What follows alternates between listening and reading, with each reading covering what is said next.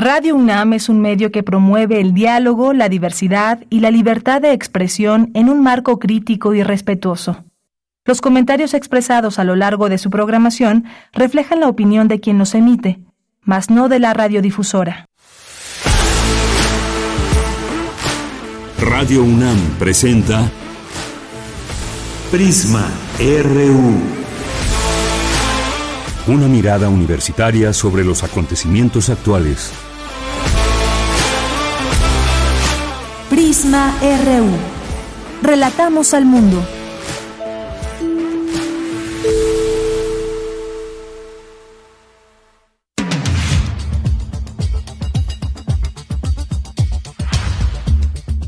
¿Qué tal? Muy buenas tardes. Muchas gracias por acompañarnos ya aquí en Prisma RU este lunes 5 de febrero del año 2024. Estamos en este día festivo eh, trabajando y también muy atentos y atentas de la información porque en unas horas más el presidente dará a conocer las reformas que había eh, dicho que daría a conocer este día. Lo hará desde Palacio Nacional. Ahí estaremos muy pendientes para poder comentarlo el día de mañana. Por lo pronto, pues hoy 5 de febrero se conmemora el aniversario de la promulgación de la Constitución de 1917 este contrato social que sigue vigente como máxima ley en México hasta nuestros días. Importante detenernos en conocer pues todos estos detalles que llevaron a esta constitución que tenemos hoy en día a que siga vigente y en muchos temas, desde derechos humanos, temas laborales y más. Este año se celebran, se festejan 107 años de que el entonces presidente Venustiano Carranza publicara la Carta Magna que da forma a la vida social en el territorio nacional aquí en nuestro país y la cual entró en vigor el primero de mayo de ese mismo año. Tiene 136 artículos nuestra Constitución, divididos en nueve títulos, entre los que destacan garantías individuales, derechos constitucionales, la soberanía nacional, la división de los poderes legislativo, ejecutivo y judicial. Ya hablaremos de este tema en un momento más.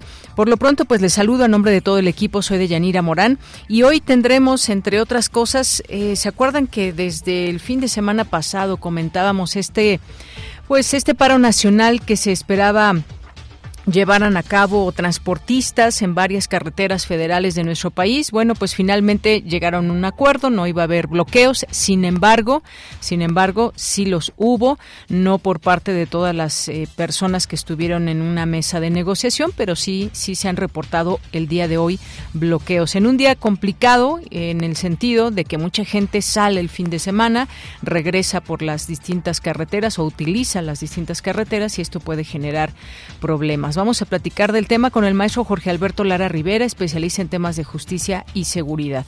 Vamos a platicar también con el secretario ejecutivo del Consejo Nacional de Evaluación de la Política de Desarrollo Social, el Coneval, eh, José Nabor Cruz Marcelo. Nos va a platicar de la plataforma de indicadores de brechas de desigualdad y acceso a derechos sociales. Les tenemos una invitación también al seminario Inmigración y Diversidad Cultural los mexicanos que nos dio el mundo en la Facultad de Derecho. Y aquí estará la coordinadora y directora de este seminario, la doctora Carolina Sánchez García. Estaremos platicando con ella en un momento más. Tenemos las actividades de la sala Julián Carrillo, tendremos también esta información de las elecciones en El Salvador. ¿Qué fue lo que sucedió el día de ayer? ¿Qué tantas críticas hay en torno a este nuevo mandato que Nayib Bukele tendrá al frente de su país? Si tuvo que modificar la constitución o estaría violando la constitución para eh, hacer este segundo mandato Sabemos que había esta propuesta también de que se retiró seis meses para hacer campaña y demás y que pudiera contender. Hay un tema, pues ahí también de delincuencia muy importante. Él entre sus entre sus banderas señala que ha acabado o que está acabando con la delincuencia. ¿De qué manera o a qué costo? También habla la parte de la democracia, quienes defienden la, defienden la democracia y dicen aquí se acabó la democracia, aunque él, el presidente, dice que está más vigente que nunca. Vamos a tener Autocázares aquí en Cartografía RU, también tendremos Cultura y más aquí en Prisma RU. Quédese con nosotros, nuestras redes sociales arroba Prisma RU en Twitter y Facebook, así nos encuentran Prisma RU. Bien, pues desde aquí relatamos al mundo.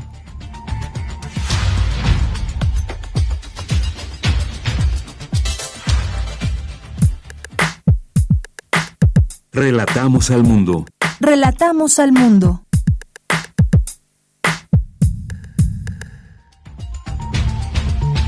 Una con nueve minutos en la información universitaria en reconocimiento a su sobresaliente labor de investigación en la reducción del riesgo de desastres por deslizamientos de tierra. Iracema Alcántara Ayala es la primera científica latinoamericana en recibir la medalla Barnes 2023. Expertos y académicos se reunieron para llevar a cabo un análisis detallado sobre el papel que desempeñarán México y América Latina en los ámbitos económico y legal en los próximos años. En la información nacional, sin la presencia del presidente Andrés Manuel López Obrador y la ministra presidenta de la Suprema Corte de Justicia de la Nación, se realiza la ceremonia del 107 aniversario de la Constitución de 1917 en Querétaro. El embajador de Estados Unidos en México, Ken Salazar, celebró esta mañana la conmemoración de la Constitución mexicana de 1917. En redes sociales, el diplomático escribió, celebramos con México la conmemoración de su Constitución, así como los valores democráticos que compartimos, los cuales promueven y protegen los derechos de las personas. Hoy a las 17 horas el presidente Andrés Manuel López Obrador presentará un paquete de reformas constitucionales ante el Congreso de la Unión, las cuales pretenden modificaciones en materia energética, laboral y de pensiones, entre otros temas.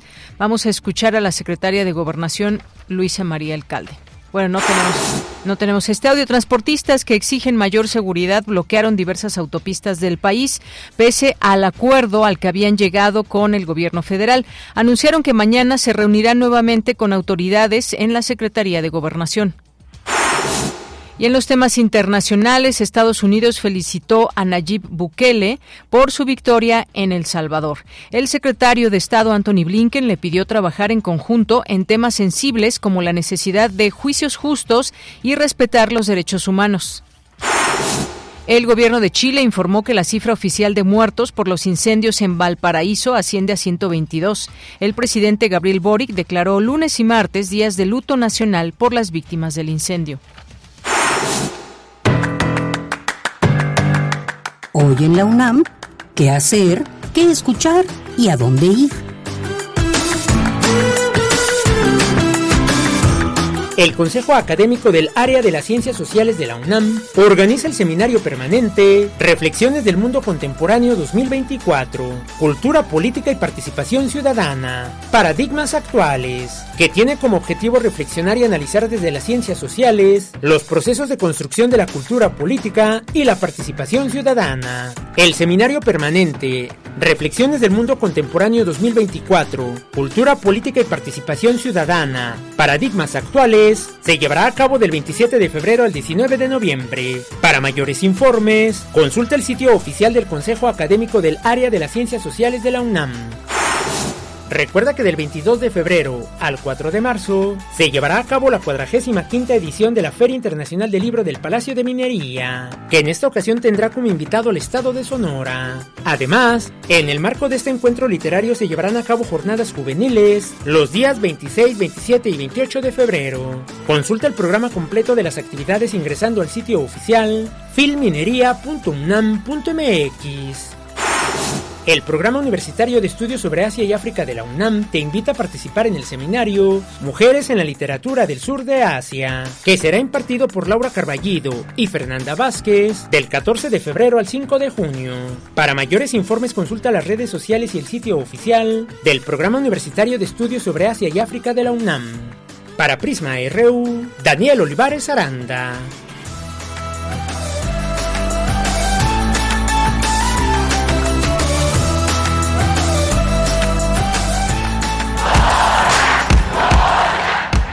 Campus RU.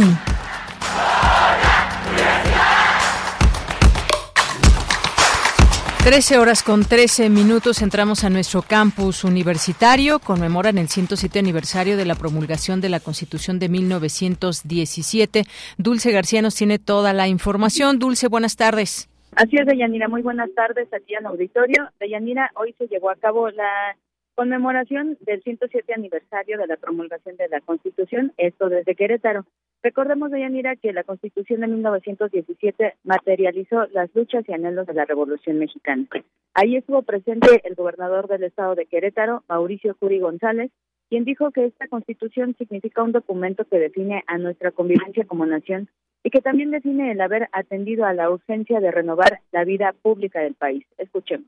El porfiriato había centralizado el poder, asfixiado la libertad y clausurado la movilidad social.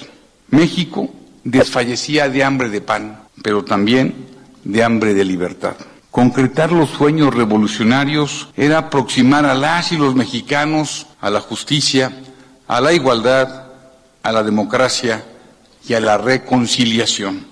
Y bueno, Deyanira, en representación del presidente de la República, Luisa María Alcalde Luján, secretaria de Gobernación, dijo que hoy es un día histórico para la arquitectura constitucional, pues este mismo día el presidente Andrés Manuel López Obrador presentará un importante paquete de iniciativas de reformas constitucionales. Escuchamos cómo lo dijo ella. Las reformas que conocemos hoy y que vamos a conocer esta tarde junto con las de los últimos cinco años son el camino de regreso al pacto social fundamentado desde el pacto federal. Un nuevo pacto social con la llegada del humanismo mexicano a la Constitución, la salvaguarda de los derechos sociales, educación, salud y salario, la solidaridad como principio colectivo, una idea más amplia del desarrollo y del bienestar social. Deyanira, los funcionarios destacaron que defender esta constitución es defender al pueblo de México. Esta es la información. Bien, pues muchas gracias, Dulce. Muy buenas tardes. Gracias a ti, buenas tardes. Bien, ya como les decía, seguiremos muy de cerca lo que suceda hoy a las 5 de la tarde para conocer estas, este paquete de reformas que pretende el presidente Andrés Manuel López Obrador y pues quienes eh, están presentes y lo que significa sobre todo en un día como hoy que se presente este paquete. Vamos ahora con Cindy Pérez Ramírez. Expertos ofrecen una visión integral de los problemas, de los posibles escenarios en las áreas económicas y legales en México y América Latina. ¿Qué tal, Cindy? Muy buenas tardes. ¿Qué tal, Deyanira? Muy buenas tardes a ti y a todo el auditorio. En México, el titular del Poder Ejecutivo opera de manera semejante a un monarca, situación que encuentra su origen en la concentración de poder en manos del presidente. Esta observación fue expresada por Diego Valadez, profesor emérito del Instituto de Investigaciones Jurídicas de la UNAM, durante su participación en el foro Latín Perspectiva Económica, Legal y Económica México y América Latina 2024 y 2025. Porque el modelo presidencial mexicano solo en términos formales se parece al modelo presidencial estadounidense. El modelo presidencial mexicano realmente fue tomado del modelo presidencial bonapartista surgido en la Constitución francesa de 1848. Eh, y, además lo del monarca no lo digo en términos peyorativos, es estrictamente institucional. La Constitución mexicana establece en su artículo 80 que todo el poder ejecutivo reside en una sola persona.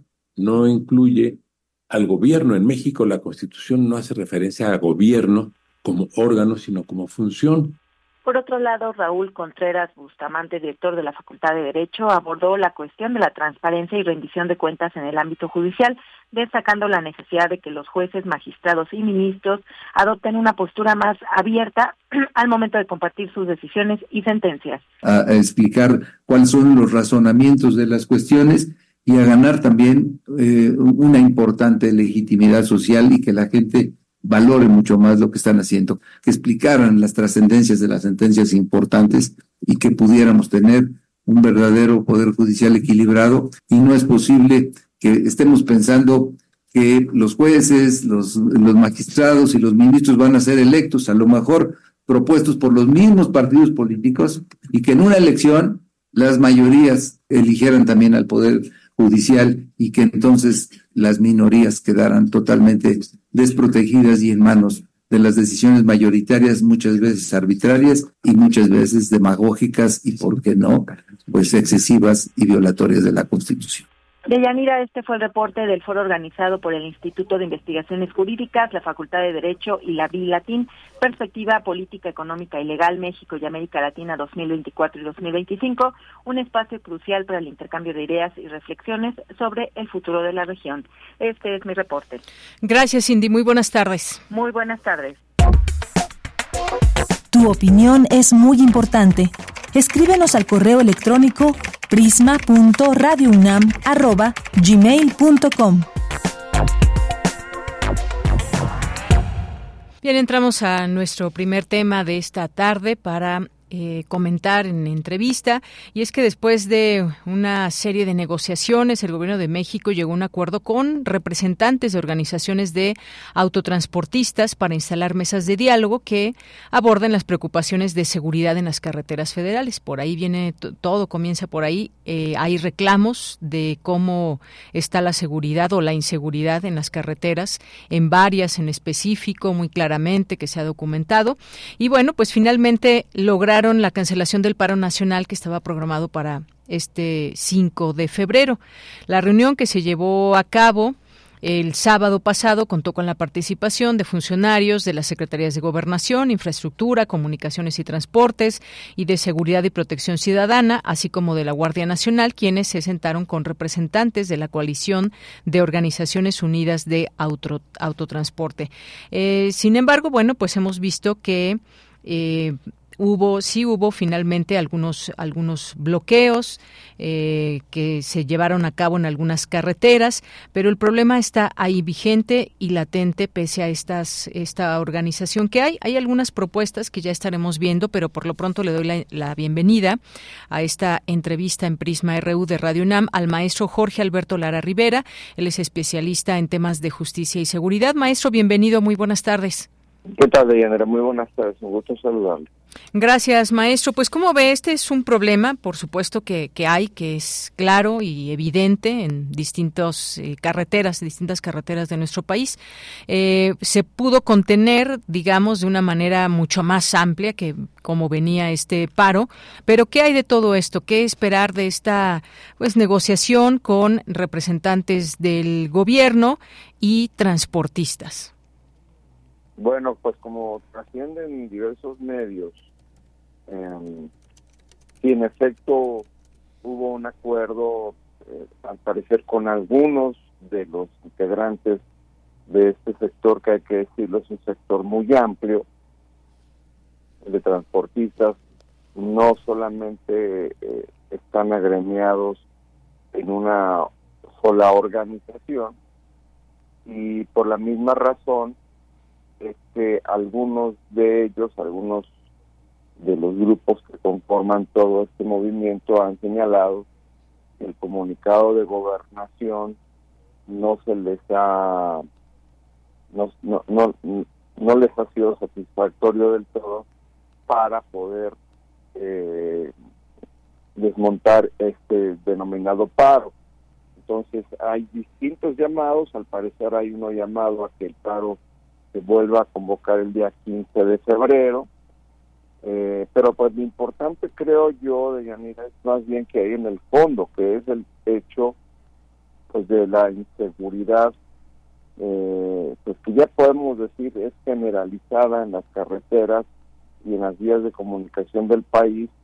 Son diversas las vías, las afectadas, muchas de ellas que además son vías críticas que no, no tienen, digamos, posibilidad de ser sustituidas o alternativas y que en ellas se desarrollan actividades ilícitas criminales muy graves, se asalta, se asalta a los transportistas, se les extorsiona, en muchos casos, afortunadamente esto es muy frecuente, se les priva de la vida, por supuesto se les priva de de sus mercancías, y luego se encuentra que las mercancías que se venden eh, en, en eh, mercados populares o en la vía informal, eh, con todo a, la, a, la vista de las autoridades, ¿no? Las autoridades no, no se cercioran de la legal procedencia de lo que se está vendiendo en muchos lugares.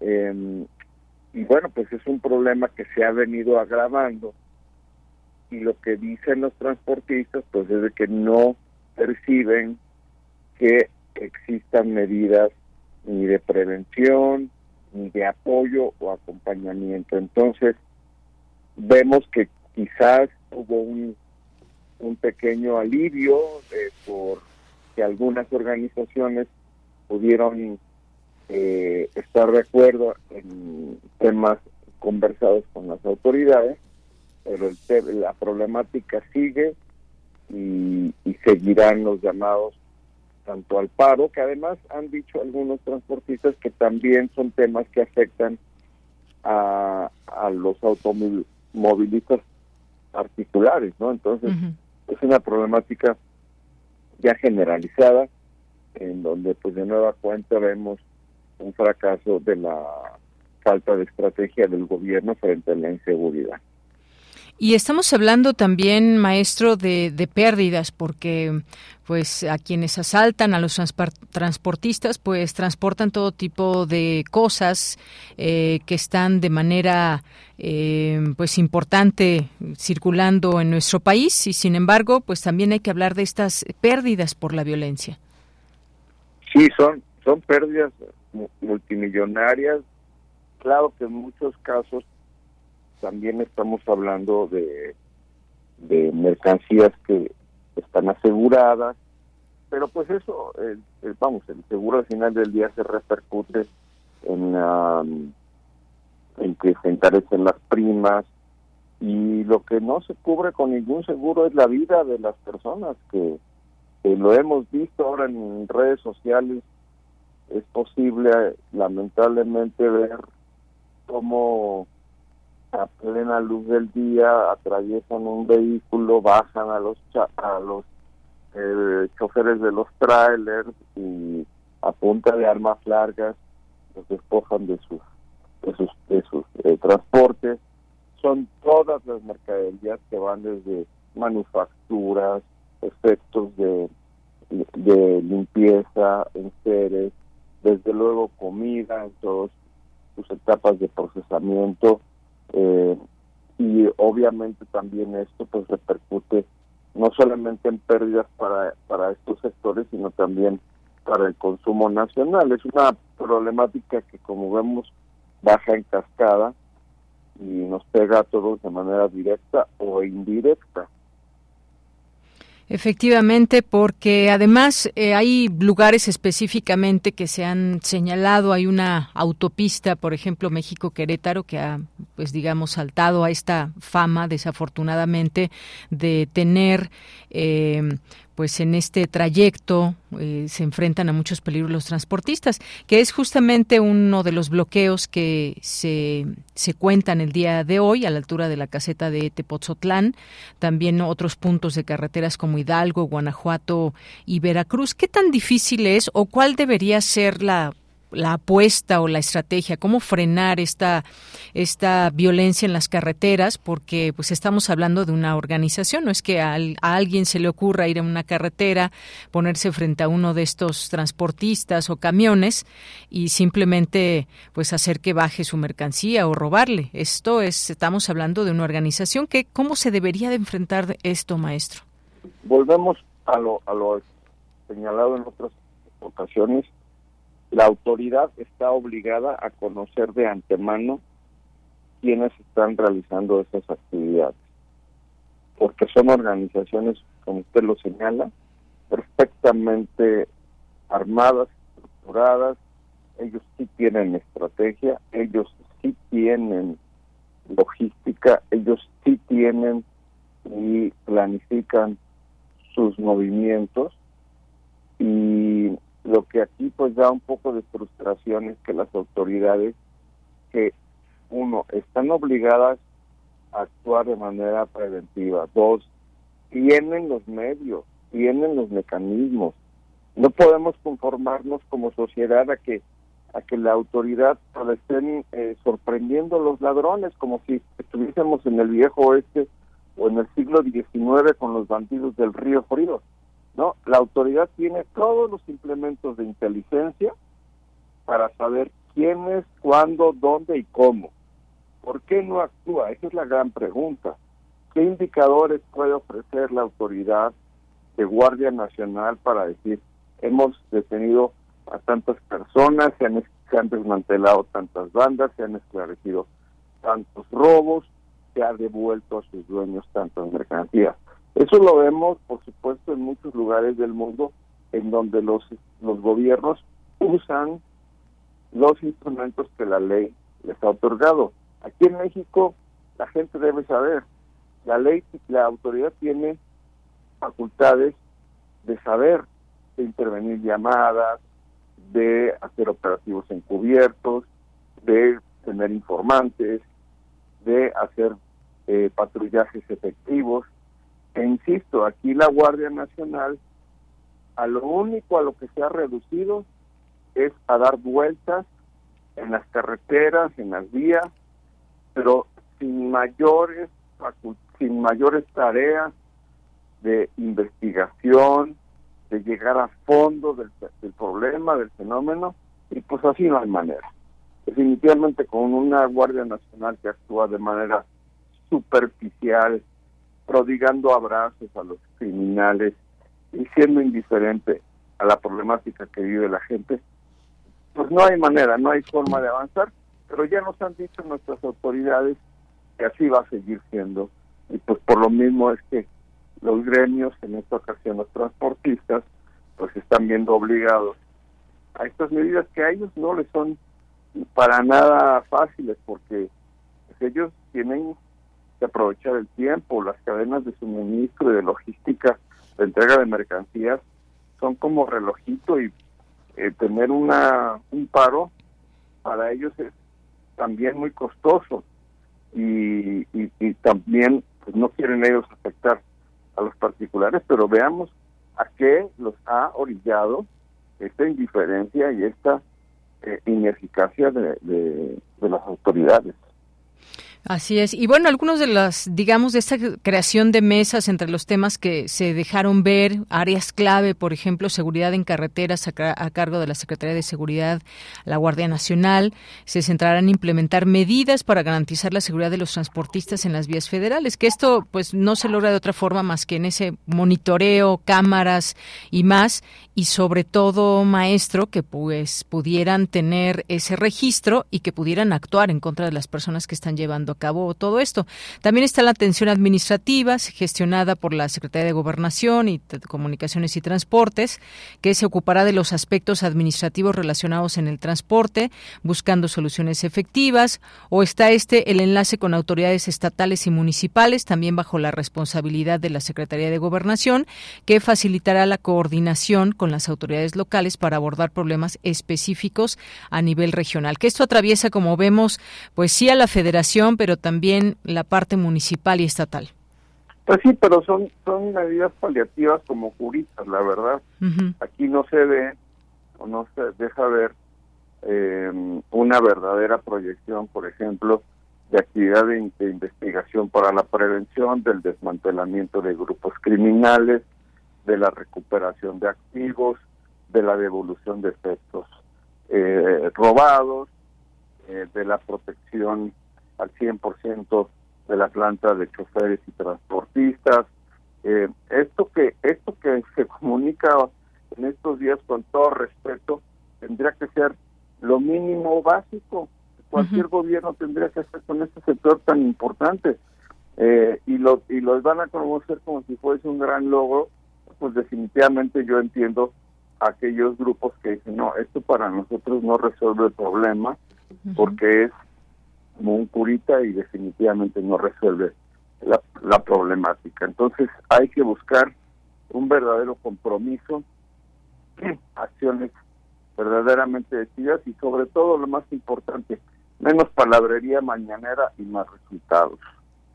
Muy bien, bueno, pues maestro Jorge Alberto Lara Rivera, muchas gracias por conversar con nosotros sobre este tema. Hoy estaba pues anunciado este este bloqueo, esta manifestación, digamos, en contra de la delincuencia o de la violencia entre los transportistas. Se llegan acuerdos, aún así ah, hubo algunos algunos bloqueos en algunas carreteras y seguiremos hablando de este tema, un tema que aún no está resuelto y que habrá de pues continuar en este en este análisis y en estos hechos que son los que hablan en cuanto a este tema en las carreteras y la inseguridad. Muchas gracias. Un gusto platicar, aunque tengamos que tratar estos temas de manera. Así es, maestro. Pues muchas gracias y buenas tardes. Hasta luego. Hasta luego. Fue el maestro Jorge Alberto Lara Rivera, especialista en temas de justicia y seguridad con esto de los transportistas y este paro nacional que finalmente no se llevó a cabo más que en algunas carreteras. Continuamos. Tu opinión es muy importante. Escríbenos al correo electrónico prisma.radiounam@gmail.com. Y el Consejo Nacional de Evaluación de la Política de Desarrollo Social, el Coneval, presentó la plataforma de consulta y visualización del Sistema de Información y Derechos Sociales. Vamos a hablar de ese tema. Ya está en la línea telefónica el doctor José Nabor Cruz Marcelo, el secretario ejecutivo del Consejo Nacional de Evaluación de la Política de Desarrollo Social. Doctor José Nabor, bienvenido. Muy buenas tardes. ¿Qué tal, Deyanira? Muy buenas tardes. Un gusto platicar nuevamente contigo y tu auditorio.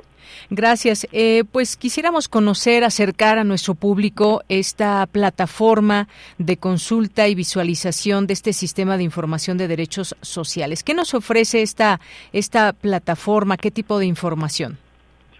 Claro que sí. Eh, como recordarás y lo hemos platicado previamente, uno de los mandatos normativos del Coneval es el haber desarrollado una medición multidimensional de la pobreza.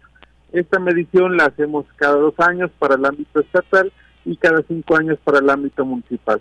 Pero desde el 2019 dimos a conocer la primera versión de este sistema de información de derechos sociales, que en primera instancia, te comento, complementa a la medición multidimensional de la pobreza. En este sistema de información de derechos sociales hemos eh, avanzado y planteado y desarrollado algunos indicadores que nos permitan ir un poco más a, fondo en cuanto a la evolución del ejercicio de los derechos sociales de la población, en cuanto a accesibilidad, disponibilidad y la calidad de algunos servicios públicos. En primera instancia, este sistema de información se compone en cuanto a un gran ámbito que es el acceso efectivo de los derechos sociales con 42 indicadores que dan cuenta de la accesibilidad, disponibilidad y calidad del ámbito de educación, salud, seguridad social, alimentación nutritiva de calidad y de vivienda, que son carencias seis de las que ocupamos para medir la pobreza con un enfoque multidimensional. Estos indicadores de acceso efectivo de derechos sociales eh, están tanto en una desagregación nacional como estatal, pero también tenemos otros 137 indicadores que son brechas de desigualdad en cuanto a algunos grupos de población que históricamente han sido vulnerados o discriminados. Entre ellos tenemos mujeres indígenas, población joven de 12 a 29 años, población adulta mayor, 65 años o más, población con alguna discapacidad, población infantil, así como brechas de género. En este grupo de indicadores son 137 indicadores que tenemos una agregación nacional y que bueno, tanto eh, estas brechas de desigualdad como los 42 indicadores de acceso efectivo, ya tu auditorio lo puede consultar directamente en nuestra página de internet con esta plataforma que dimos a conocer la semana pasada y que es un conjunto de eh, indicadores que pueden ya inclusive ser graficados, ser mapeados y que eso le permite al usuario pues visualizar sobre todo geográficamente la evolución de estos indicadores en dos series temporales, una que es de 2008 a 2018 y otra serie temporal que es 2016 a 2022. Claro, muy importante todo eso, acercarnos a esta información de una manera mucho más eh, clara, digamos, el acceso a este tipo de información más rápido, de manera más eficiente. Los usuarios pueden explorar ahí esta información con datos, gráficas, mapas, en fin, siempre eh, eh, ¿A qué nos acerca toda esta posibilidad, doctor, en este sentido, conocer más de estas brechas, de esto que pues siempre es una base importante para generar de ahí distintas investigaciones y distintos datos que nos lleven a conocer cuál es la realidad en este país, en esta parte pues de pues de la pobreza, de las brechas de desigualdad? ¿Qué tan útil es esto? Efectivamente, y si me permite voy a darles algunos ejemplos en cuanto a los datos que ofrece esta plataforma. Como recordarás, eh, la medición multidimensional, ya lo hemos platicado, tiene seis carencias. Si bien podemos tomar inicialmente el número de personas que no tienen la carencia por acceso a alimentación nutritiva de calidad, a 2022 ascendió a 81.8% de la población. Sin embargo, cuando tratamos de ahondar en cuanto a la calidad o los efectos más, más eh, exhaustivos de esta carencia, podemos desagregar en cuanto a la población que vive en hogares donde se consumen diariamente frutas y verduras. El promedio nacional es de apenas 23.8% de la población que vive en un hogar donde se consumen diariamente frutas y verduras. Y también tenemos que para 2022 solamente el 62.5% de la población vive en un hogar con seguridad alimentaria y dieta diversa. Pero también tenemos algunos otros indicadores que tienen que ver como en cuanto a la carencia por vivienda. Si bien en cuanto al acceso a los servicios básicos de la vivienda tenemos que 82.2% de la población tiene cubierta en su vivienda los servicios básicos de electricidad, agua potable, drenaje, pero cuando vemos algunos elementos como, si bien la población con suministro diario de agua potable dentro de su vivienda, este indicador pasa de un 82% a solamente el 52.5% de la población promedio nacional vive en una vivienda que tiene suministro diario de agua potable. Y como seguramente eh, lo, lo han platicado en tu programa, pues este año se ve ciertamente complicado en cuanto al tema de sequía a nivel nacional, entonces esto también es un indicador que nos va a permitir visualizar qué tanta afectación del cambio climático pudiera haber en los hogares donde ya no están percibiendo diariamente agua potable. Y esto también influye en cuanto a la utilización de un baño funcional en las viviendas, es decir, que no solamente cuente con agua disponible, sino también drenaje o fosa séptica.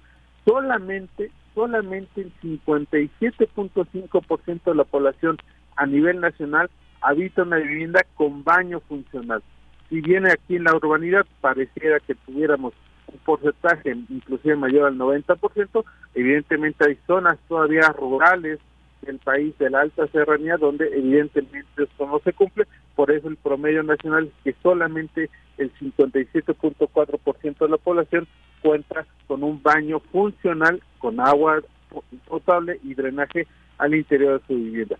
Y así tenemos algunos otros indicadores que también parece pertinente destacar en cuanto a las brechas por desigualdad. Evidentemente tenemos todavía un rezago en cuanto a la brecha salarial. Eh, las mujeres en promedio ganan eh, 33% menos que los hombres en promedio eh, nacional y también definitivamente hay una mayor eh, carencia y brecha de desigualdad para las mujeres indígenas. Ahí desafortunadamente tenemos inclusive que menos del 20% de una cobertura de educación media superior y superior son algunos de los datos que tenemos en esta plataforma. Efectivamente, siempre importante. Sabemos que la información es poder y este sistema de información de derechos sociales, estas SIDS por sus siglas, eh, pues tienen este objetivo, darnos información sobre el acceso efectivo a la población mexicana a sus derechos sociales. Cuando hablamos de derechos sociales, pues hablamos de muchas cosas.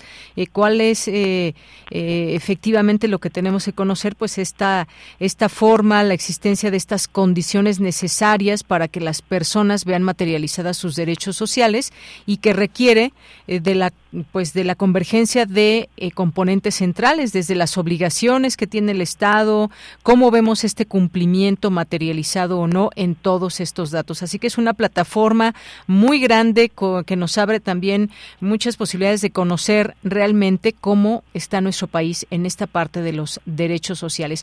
¿Algo más que nos quiera compartir, doctor? Bueno, eh, eh, invitar al auditorio a que lo pueda consultar en la página de Coneval, www.coneval.bg.mx. Es una plataforma gratuita que cualquier interesado puede acceder a ello.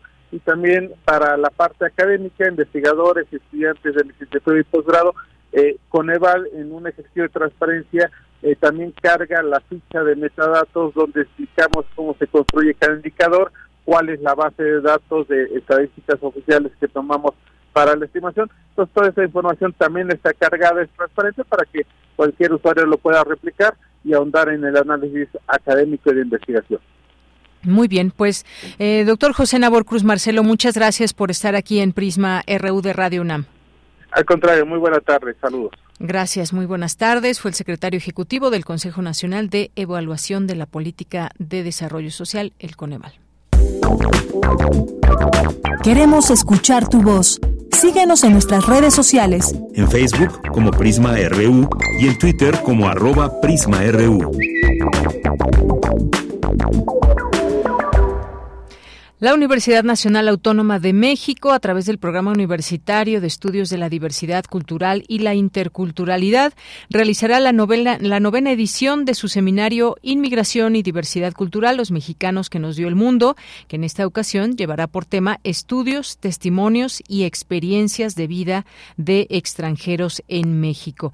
Ya está próximo a llevarse este seminario y les queremos invitar a través de la doctora Carolina Sánchez García. Ella es directora del Programa Universitario de Estudios de la Diversidad Cultural y la Interculturalidad. Es además directora y coordinadora de este seminario. Doctora, bienvenida, buenas tardes.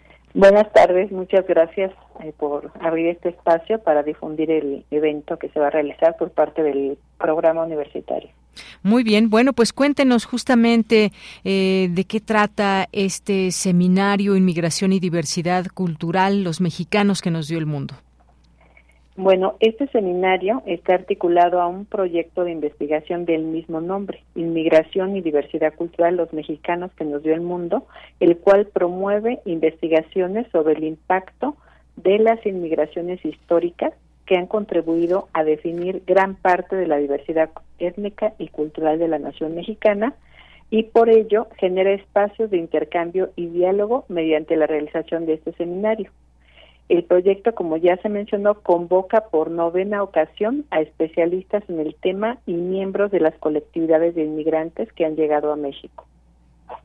Muy bien. Ahora, ¿cómo, ¿cómo surge, a qué necesidades responde este seminario en un momento donde hablamos de inmigración en muchas partes del mundo, eh, de diversidad cultural, por supuesto? Eh, ¿Cómo surge? ¿Qué, eh, ¿A qué necesidades responde este seminario?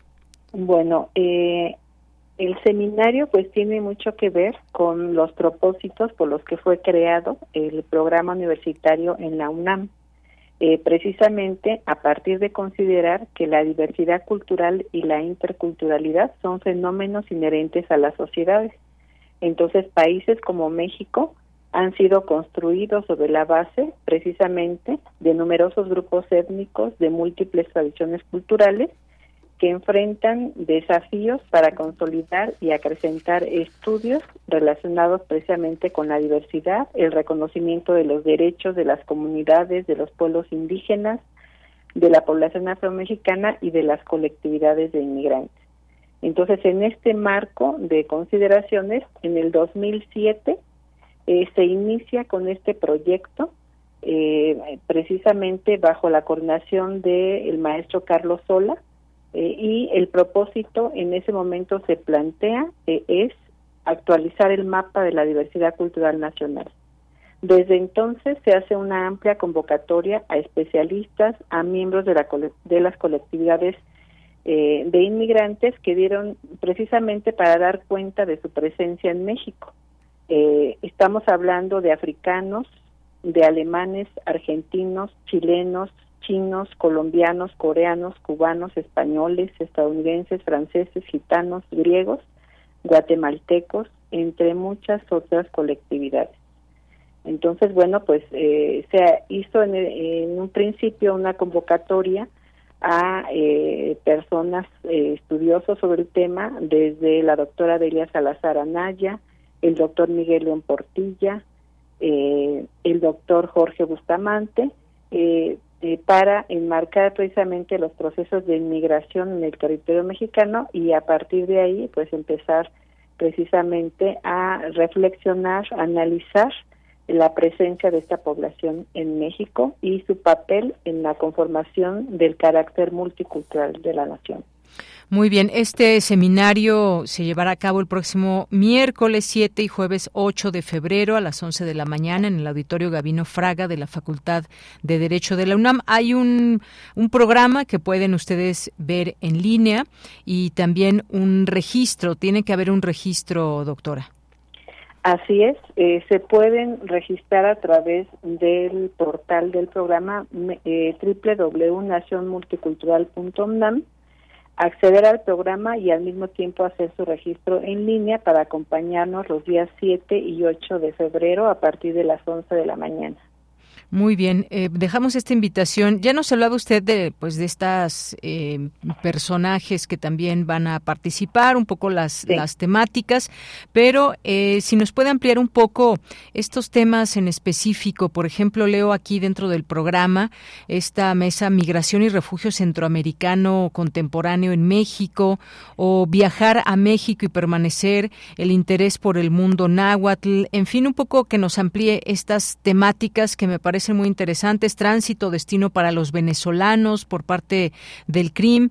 Eh, ¿Cuáles serán estas otras temáticas, doctora? Eh, bueno, además de las ya mencionadas, eh, vamos a tener una conferencia sobre un poeta en México, una experiencia de migración venezolana. México, creaciones estéticas desde la experiencia migratoria, de Rusia a México, la influencia de la música mexicana en Alexander Grislow. Eh, y eh, pues eh, contaremos precisamente con la presentación no solamente de especialistas en el tema, sino también de algunos miembros de las colectividades de inmigrantes que nos van a contar pues a partir de su experiencia precisamente como inmigrantes, eh, cuál, cuáles fueron las vivencias que tuvieron, eh, las dificultades, las decisiones, hacia dónde se orientó su vida a partir de eh, quedarse a vivir en territorio mexicano. Entonces, bueno, pues eh, estas serían las a grandes rasgos los temas que se van a abordar los días 7 y 8 de febrero en este seminario. Muy bien. Eh, también pues está esta edición que está dedicada a testimonios. Eh, cuéntenos también esta parte, ¿por qué esta edición dedicada a testimonios? Bueno, desde los desde que inició el proyecto se consideró fundamental abrir un espacio para escuchar la voz de los propios inmigrantes, conocer sus experiencias de vida, sus percepciones sobre la inmigración lo cual pues se considera que enriquece la comprensión de este fenómeno, pues la narrativa es desde la mirada del actor social del que vive la experiencia de la inmigración. En este sentido, pues es necesario acercar a la audiencia a escuchar estas voces, sensibilizar al público de lo que significa inmigrar a otro país, eh, las dificultades, eh, ya lo mencionaba, que enfrenta esta población, pero además de eso, los aportes en distintos campos, como es el económico, el de las artes, ¿no? Como tendremos oportunidad de escuchar con las conferencias que se eh, dictarán en el marco del seminario. Y bueno, pues esto también puede eh, contribuir a valorar socialmente este fenómeno eh, y además sin dejar de destacar la relevancia de los trabajos de las ciencias sociales que han producido un amplio conocimiento sobre el tema, pero en este caso pues también resulta muy relevante escuchar la voz de los propios inmigrantes. Por supuesto. Y por último, le preguntaría, doctora, por qué, eh, cuáles son los retos de los estudios migratorios en la actualidad. Hablamos mucho de estos eh, temas en su ámbito o en la parte informativa, periodística, esta trascendencia también que hay de las migraciones y cómo van cambiando, pero cuáles, digamos, en la parte de los estudios, cuáles son los retos sobre esta temática en la actualidad.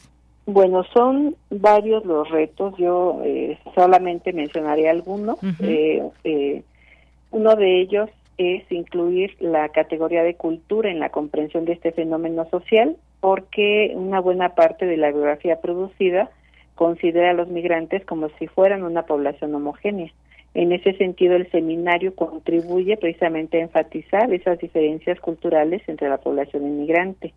Otra es eh, que este fenómeno pues tiene que ser abordado desde una mirada multitemática, multidisciplinaria, eh, precisamente por la complejidad que tiene, eh, es necesario pues estos, estos enfoques.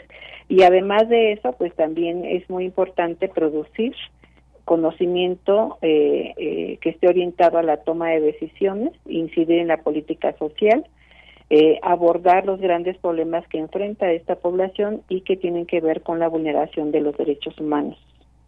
Muy bien, bueno, pues eh, doctora, le agradezco mucho que nos dé, pues esta, nos deje esta invitación. También vamos a publicar ya este cartel, estas temáticas en nuestras redes sociales para quien se interese y que no se olviden de registrarse en www.nacionmulticultural.unam.mx. Este, este seminario abierto al público en general o se requiere algún perfil? Eh, es abierto al público en general. Me gustaría solamente eh, mencionar brevemente eh, quiénes nos van a acompañar. El doctor Pablo Yankelevich del Colegio de México, el doctor Eduardo Torres Cantalapiedra del, del Colegio de la Frontera Norte, el doctor Patrick Johansson del Instituto de Investigaciones Históricas de la UNAM, el doctor Fernando Lozano Asensio del CRIM de la UNAM también, el doctor Josu Landa, de la Facultad de Filosofía y Letras de la UNAM, y el maestro José Miguel Bairo eh, Corrochano, eh, que es un artista, y finalmente el maestro Alexander Grislow, que es violinista. Muy bien, pues sí, ya se me había pasado que nos dijera justamente quiénes iban a participar. Ya aquí le dejamos todos estos datos, nombres y de dónde estarán acompañando este seminario. Doctora Carolina Sánchez García, muchas gracias. Gracias también por la apertura. Buenas tardes, hasta luego. Buenas tardes, hasta luego.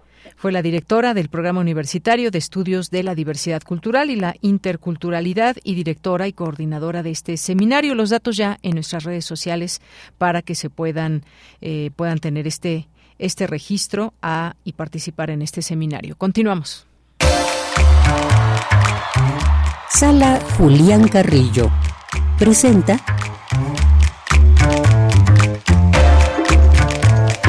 ¿Qué tal, Montserrat Muñoz? ¿Cómo estás? Muy buenas tardes. Monse, ¿cómo estás?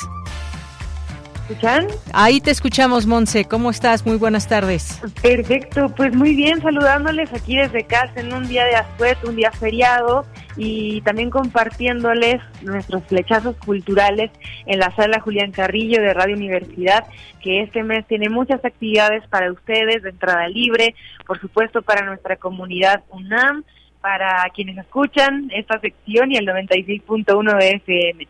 Aquí les tenemos la primera noticia que es que hoy pues no vamos a tener función, pero el próximo lunes nos encontramos con Lamentos del Viento, una obra sobre los feminicidios en el Estado de México dirigida por Guillermo Navarro que va a estar imperdible y muy necesaria de presentar en la sala. Esto será el próximo lunes.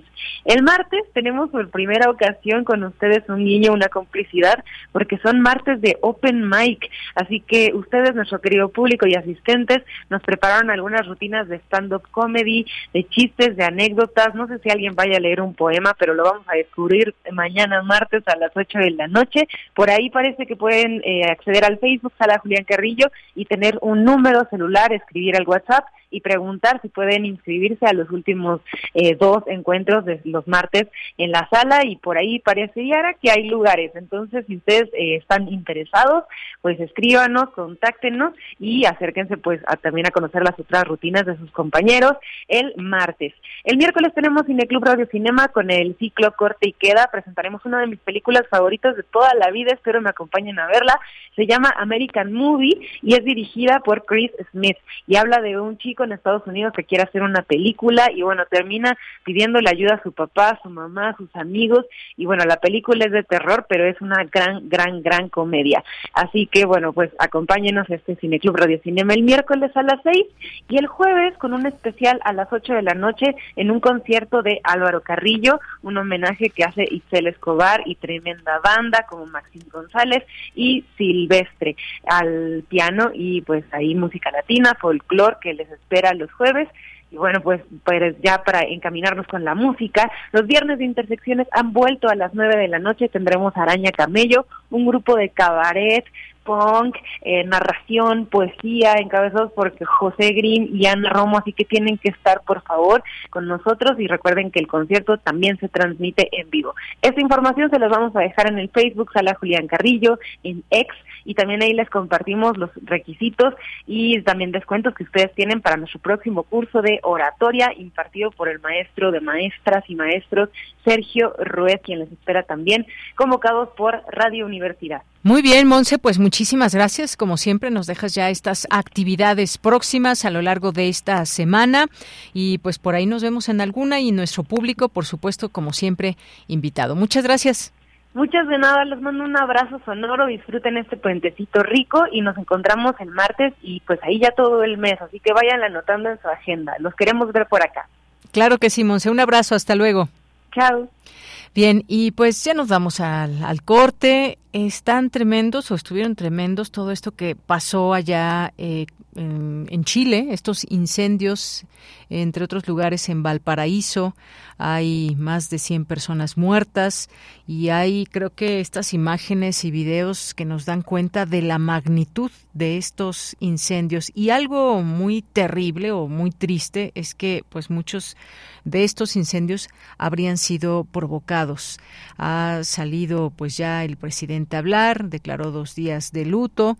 Eh, Gabriel Boric visitó la zona afectada el día de ayer y bueno, dijo que la cifra de muertos aumentará significativamente y que el gobierno estima, que al menos 1.300 viviendas han sido destruidas por las llamas en esa región, pero que en Viña del Mar las cifras son mucho mayores. No especificó esas cifras, pero ahí está terrible lo que ha pasado allá en Chile. Son las 2 de la tarde en punto, vamos a hacer un corte, regresamos a la segunda hora de Prisma RU.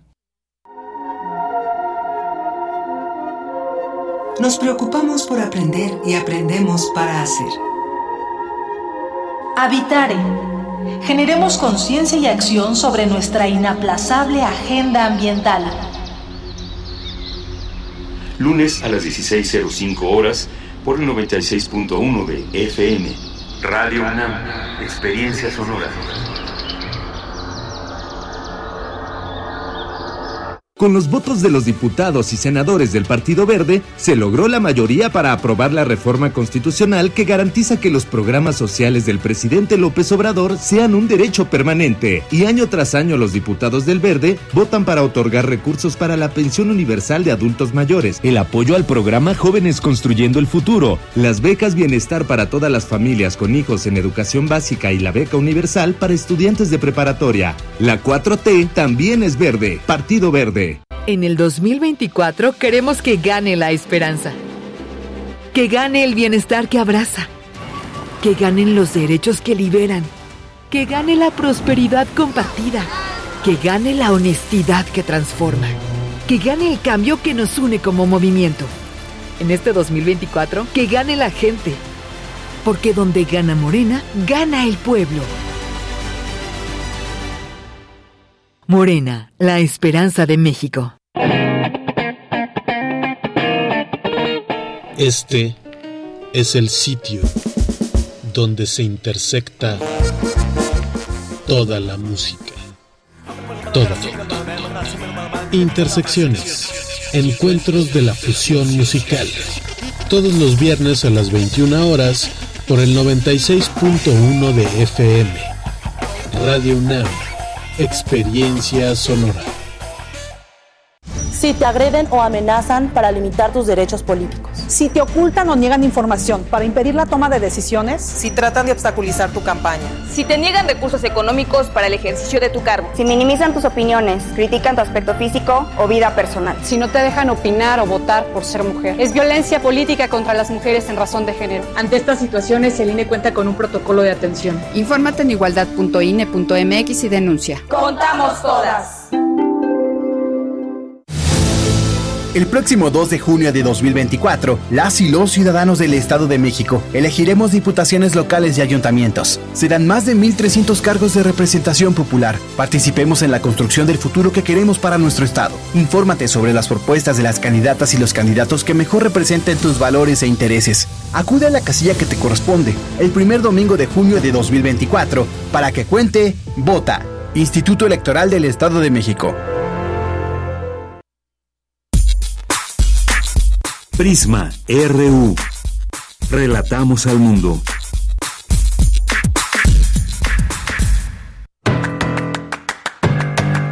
Mañana en la UNAM, ¿qué hacer? ¿Qué escuchar? ¿Y a dónde ir? El Museo Universitario Arte Contemporáneo te invita a visitar la exposición Beatriz González, Guerra y Paz, una poética del gesto, representación panorámica de la obra del artista colombiana. La muestra pretende combinar la difusión y el homenaje.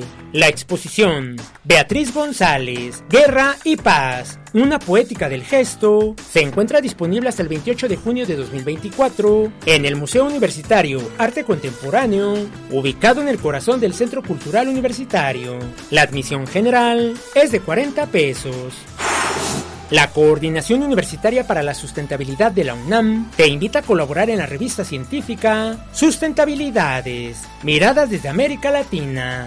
Publicación continua y de acceso abierto. Podrás participar con artículos de investigación, reflexiones conceptuales y reseñas en torno a la sustentabilidad en América Latina. Consulta la convocatoria permanente ingresando al sitio oficial de la Coordinación Universitaria para la Sustentabilidad de la UNAM. ¿Te gusta el diseño, la ilustración y la literatura? Esta información es para ti. Cultura UNAM abre la cuarta convocatoria para ilustrar portadas de la colección Voz Viva de la UNAM. La convocatoria cierra el próximo 16 de febrero. Consulta los detalles en el sitio oficial y las redes sociales de Cultura UNAM. Para Prisma RU, Daniel Olivares Aranda.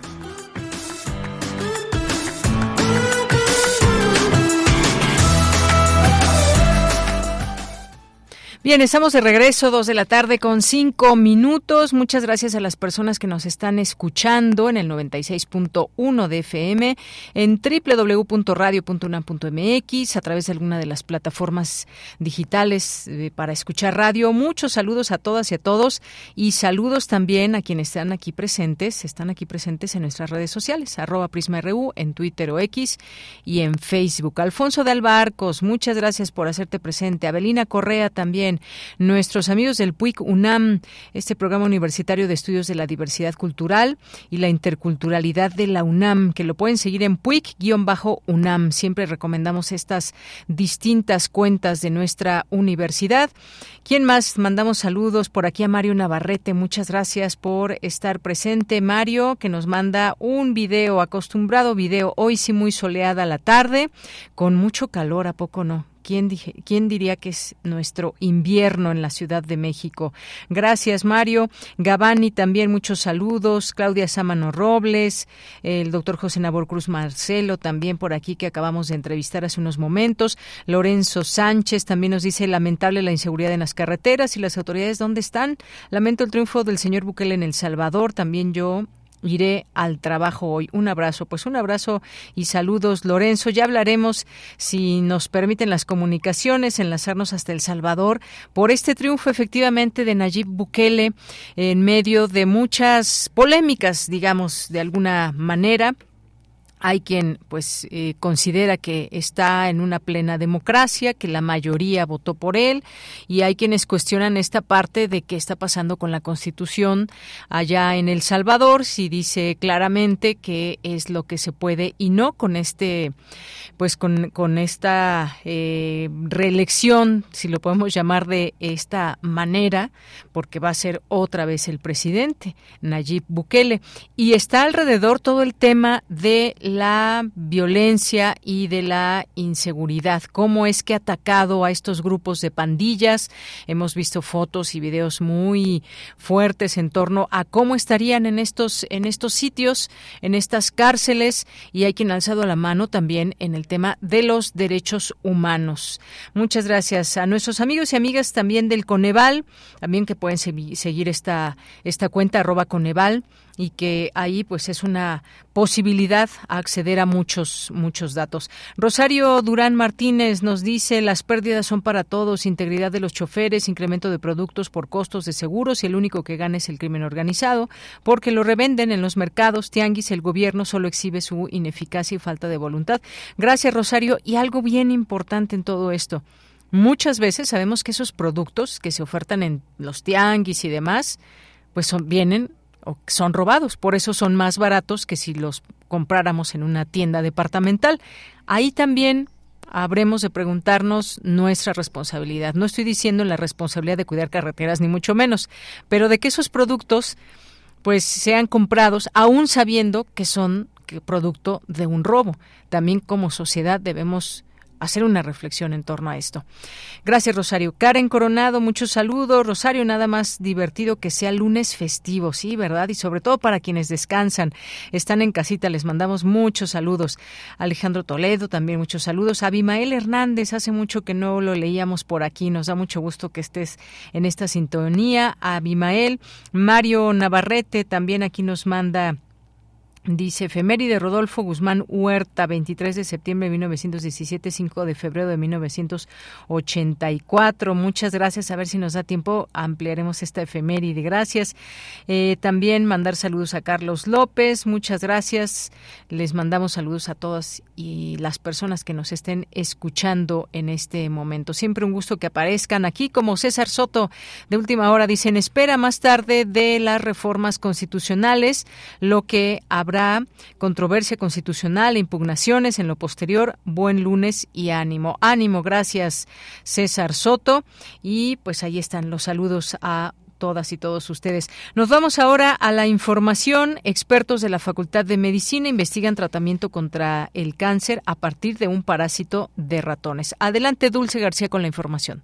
Deyanira, muy buenas tardes a ti al auditorio de Prisma RU. Investigadores de la Facultad de Medicina y del Instituto de Investigaciones Biomédicas de la UNAM experimentan un posible tratamiento contra el cáncer de mama y el melanoma. Este es el cáncer de piel más peligroso. Todo esto a partir de un parásito que albergan los ratones. Según explicó el doctor Armando Pérez Torres, académico del Departamento de Biología Celular y Tisular de la Facultad de Medicina, estos parásitos son como la solitaria de los humanos. De dichos parásitos se aísla un péptido nombrado GK1, que ha logrado disminuir el tamaño tumoral y la metástasis. Lo interesante es que no se buscaba este péptido, sino que se trataba la cisticercosis porcina. Eh, cuando en el estudio de la de la creación de una vacuna para cisticercosis porcina, eh, se vio que tenía efectos eh, inmunoprotectores, podríamos decirlo así, en los cerdos. De ahí, circunstancialmente, observamos en un trabajo de influenza experimental que este péptido potenciaba la vacuna, pero en los ratones viejos que naturalmente desarrollan tumores, aquellos ratones viejos eh, que recibieron este péptido tenían tumores en menor cantidad y de menor tamaño que los no tratados. Así pues, el equipo de investigación se dio a la tarea de aplicarlo al modelo de melanoma y estos fueron los resultados. Posteriormente, con esta idea, montamos el modelo de melanoma y usamos el péptido GK1 eh, logrando identificar que incrementaba la sobrevida en los ratones tratados con el péptido en comparación con los no tratados, hasta en un 42% más de sobrevida. Este proyecto continúa en investigación, pero por el momento ya cuenta con cuatro patentes por la UNAM. El objetivo es poder aplicarlo en personas como una opción diferente en el tratamiento contra el cáncer. Esta es la información. Muy buenas tardes. Gracias y vamos ahora con mi compañera Virginia Sánchez. Es indispensable entender el ciclo hidrológico para defender y cuidar el agua, señala experto de la UNAM. ¿Qué tal, Vicky? Buenas tardes, adelante. Vicky. el auditorio de Ahí estás. Adelante, Vicky. Sí, gracias. Existen fenómenos como la urbanización, deforestación, extracción del agua subterránea y el cambio climático, entre otros, que perturban el ciclo hidrológico natural, lo cual determina en mucho la disponibilidad, distribución y calidad del agua así como el incremento del riesgo de inundaciones o sequías. Esto lo señaló Alejandro Jaramillo Moreno del Grupo de Hidroclimatología Tropical del Instituto de Ciencias de la Atmósfera y Cambio Climático de la UNAM, quien enfatizó que la cantidad de agua que existe en nuestro planeta es básicamente constante, pero hay que agregar unas palabras fundamentales para entenderlo, como es disponibilidad, accesibilidad y calidad. Y esto nos queda más claro si entendemos cómo está distribuido el recurso. Escuchemos pues casi todo está en los océanos. El 96.5% del agua total de nuestro planeta es agua salada que está en el océano y solamente un 2.5% del agua total del planeta es agua fresca. De ese 2.5, la gran cantidad o la mayor cantidad de esa agua se encuentra en glaciares y en capas de hielo el experto señala que si bien el agua puede ser suficiente, no está disponible ni de manera uniforme ni todo el tiempo. El caso de la Ciudad de México detalló es un ejemplo de este fenómeno. Escuchemos. El sistema Cutzamala, que recoge agua de presas y la transporta cientos de kilómetros a la Ciudad de México, pero esa agua superficial que representa el sistema Cutzamala solamente representa un 26% del consumo de agua en la Ciudad de México. Alrededor del 70% del agua que se consume en la Ciudad de México es agua subterránea que se extrae de los distintos pozos que están distribuidos a lo largo de toda la zona metropolitana del Valle de México. Jaramillo Moreno precisa que el hidrológico es un ciclo geofísico complejo, pero su entendimiento es necesario para manejar, defender y cuidar el recurso, pues como destacó, estamos tan acostumbrados a tener el agua disponible siempre que nos olvidamos que es un recurso que no necesariamente es fácil de adquirir, que hay muchas personas en el mundo que no tienen acceso al agua y que no tienen acceso al agua con la calidad adecuada para su consumo. De ella, esta es la información. Gracias, Vicky. Buenas tardes. Buenas tardes. Bien, nos vamos ahora a la información internacional a través de Radio Francia. Relatamos al mundo. Relatamos al mundo.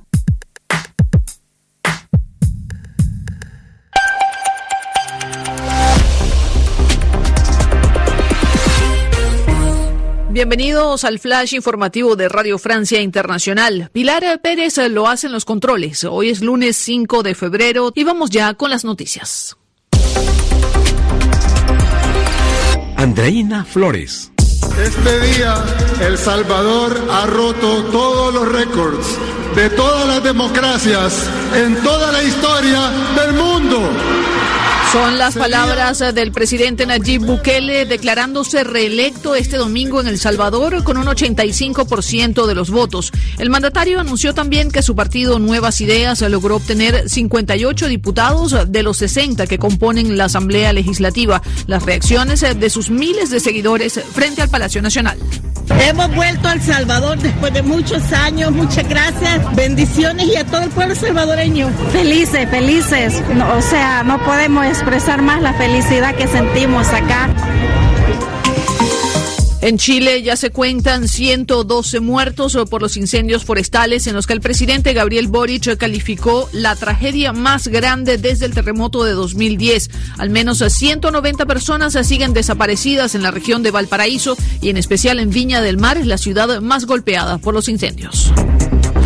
Comenzó hoy en Barcelona el juicio al futbolista brasileño Dani Alves, acusado de haber violado a una mujer en los baños de una discoteca en diciembre de 2022. La fiscalía pide nueve años de cárcel para uno de los jugadores con más títulos de la historia del fútbol.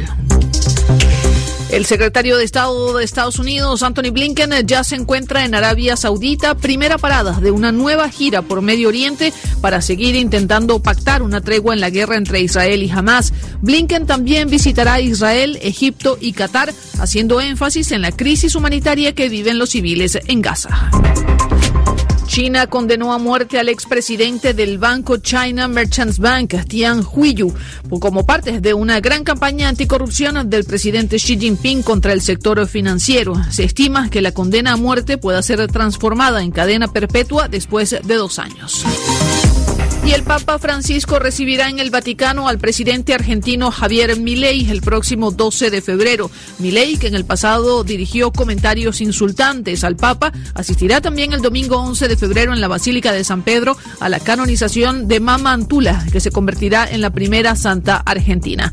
Con esto ponemos punto final a este flash informativo de Radio Francia Internacional. Pueden consultar nuestros contenidos a través de rfimundo.com. Merci beaucoup. Au revoir.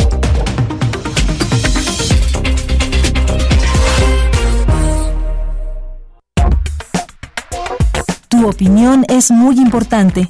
Escríbenos al correo electrónico prisma.radiounam@gmail.com. Continuamos y ya nos daba cuenta Radio Francia Internacional en su primera nota del triunfo en El Salvador de Nayib Bukele. Hoy vemos, si usted le pone en el buscador El Salvador, pues hay un montón de encabezados, dependiendo el medio de comunicación. Dice esta nota de BBC, Bukele logra un aplastante triunfo en las elecciones presidenciales de El Salvador y consolida su poder total. El financiero de México, elecciones en El Salvador, Nayib Bukele se autoproclama ganador de la presidencia. Eh, también Forbes México, aplastante victoria para Bukele con 22% de preliminar en El Salvador, se declara ganador. La jornada, Nayib Bukele se declara ganador de los comicios en El Salvador. El país, Bukele reelecto, la victoria de la violencia, dice esta nota.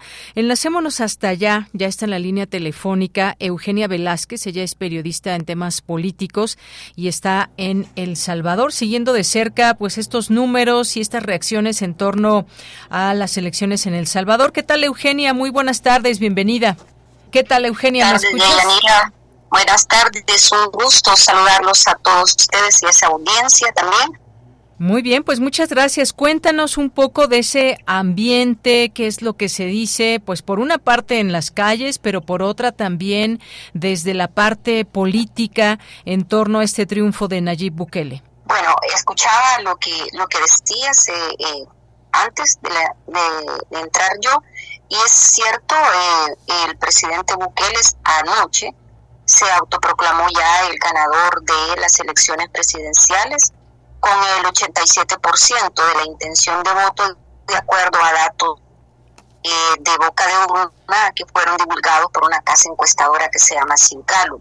Sin embargo, el Tribunal Supremo Electoral todavía no ha oficializado datos de cómo eh, ha quedado realmente eh, los resultados o los datos finales de las votaciones. Estamos a la espera, eh, nada menos hace unos minutos el Tribunal Supremo Electoral daba una cadena nacional informando que se, anoche se tuvieron muchos problemas de conectividad en los centros de muchos problemas con el equipo, no se han podido transmitir los datos de todas las actas de votación de 565 juntas receptoras de votos que se instalaron a nivel nacional y específicamente en la parte de la elección de diputados que no sé si ustedes tienen conocimiento, pero acá la elección de diputados se hace por rostro, por voto cruzado, entonces eso lleva, un, es un sistema muy complejo de poder determinar eh, en un sistema informativo. Entonces ahora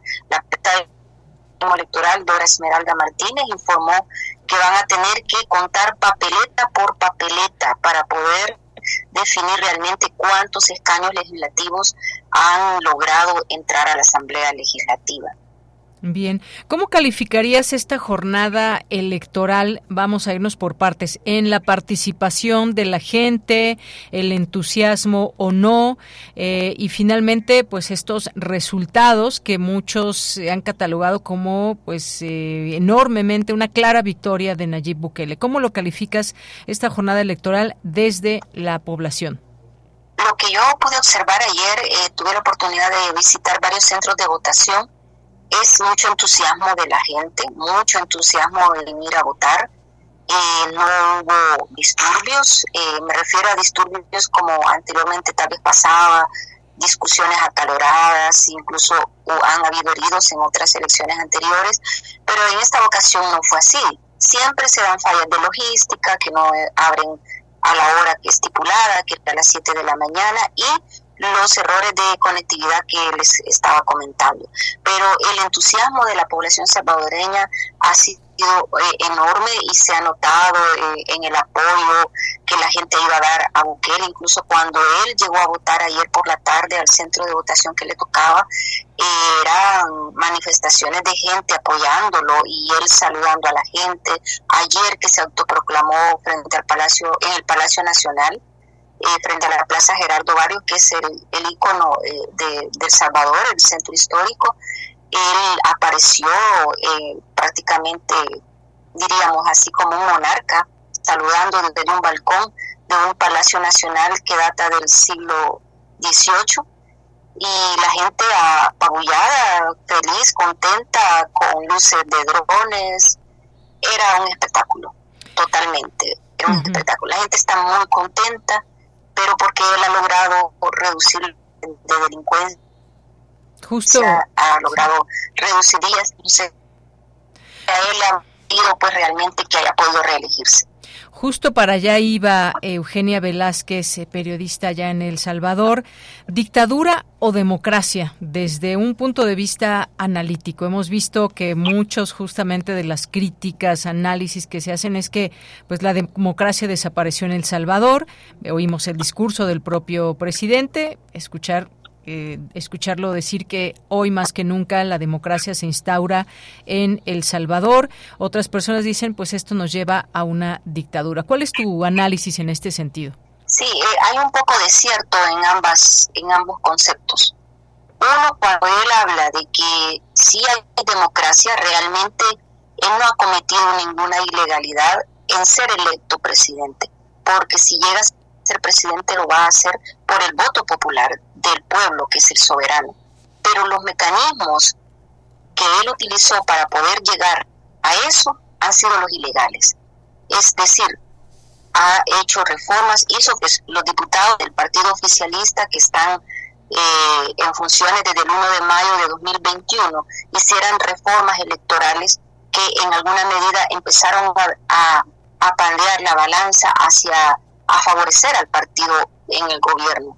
Eso, eso por un lado. Y lo primero, cuando hace tres años, también hace casi tres años, la Asamblea se renovó con la mayoría calificada de diputados de Nuevas Ideas, que es el partido de, de Bukele, destituyeron a los magistrados de la Sala Constitucional de ese entonces, de 2021, y nombraron otros que, según los abogados y los partidos de oposición, realmente obedecen al presidente en, bueno, ahora candidato y presidente electo.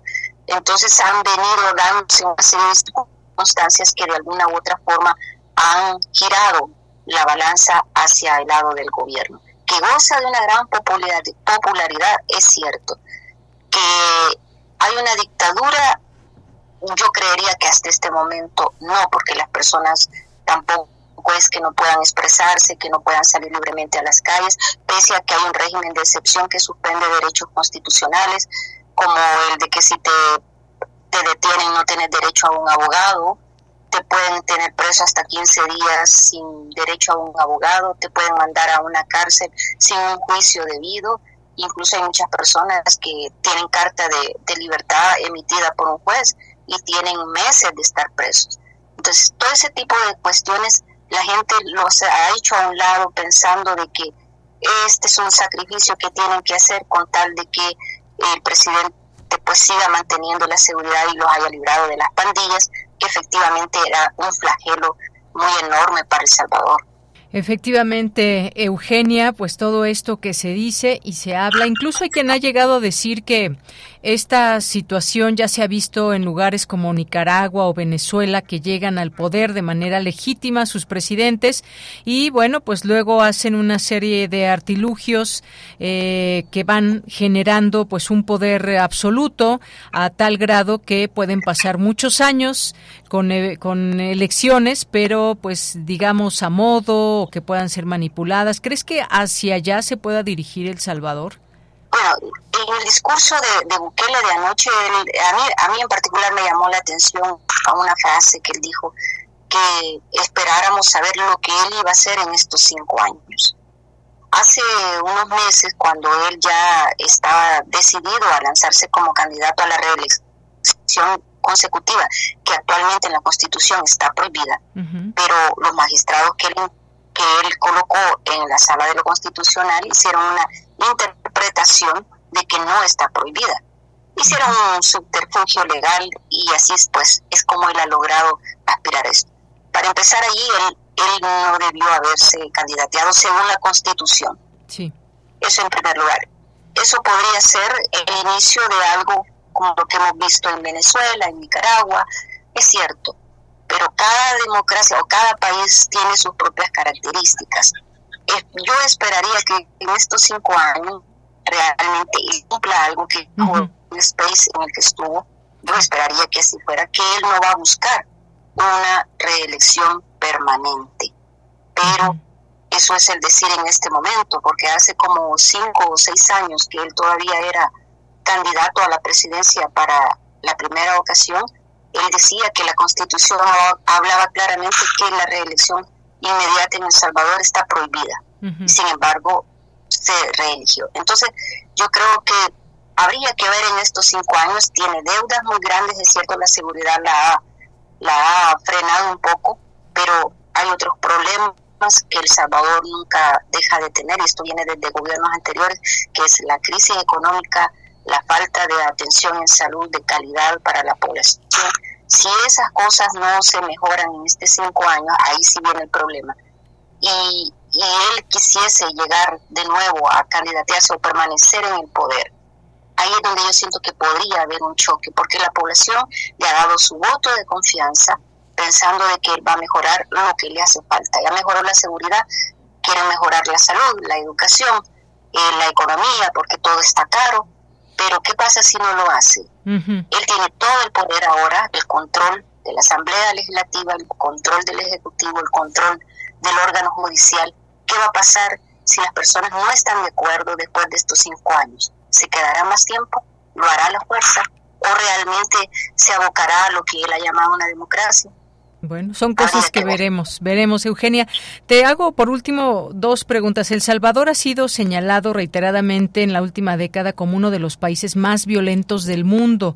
La tasa de homicidios alcanzó un promedio de 55 asesinatos por cada 100.000 personas entre 2002 y 2012, más del doble de la tasa promedio de América Latina y más de tres veces la tasa promedio mundial. Él, pues, ha llevado a cabo varias acciones, entre ellas, pues sabemos de estas cárceles que ha habido y que pues eh, se han detenido a muchas personas que serían las causantes de toda esta violencia. ¿Qué ha pasado con todo eso? ¿Cómo lo recibe, digamos, estas acciones el pueblo, más allá de lo que también a nivel, digamos, fuera del Salvador, pues ha recibido muchas críticas por la violación a los derechos humanos? Eso por una parte, ¿y qué pasó con la implementación del Bitcoin allá en El Salvador? Ok, bueno, primero con lo del régimen de excepción. Ya llevamos un régimen de excepción desde el 27 de marzo de 2022. Creo que ya estamos por cumplir dos años bajo ese régimen de excepción. Según los cálculos del gobierno, hay más de 70 mil pandilleros eh, recluidos en el Centro de Confinamiento de Terrorismo, que es la cárcel que le mandó a construir. Bueno, dice que es la cárcel más grande de América Latina y donde todavía espera seguir eh, apresando pandilleros porque todavía hay algunos por ahí desperdigados. El control de los territorios, eh, digamos que lo ha, lo ha logrado. Eh, el problema es cuando él menciona que siempre hay, ¿cómo es la palabra correcta? A veces se van justos por pecadores, diríamos, o es, ha habido gente que ha sido detenida sin tener nada que deberle a la ley.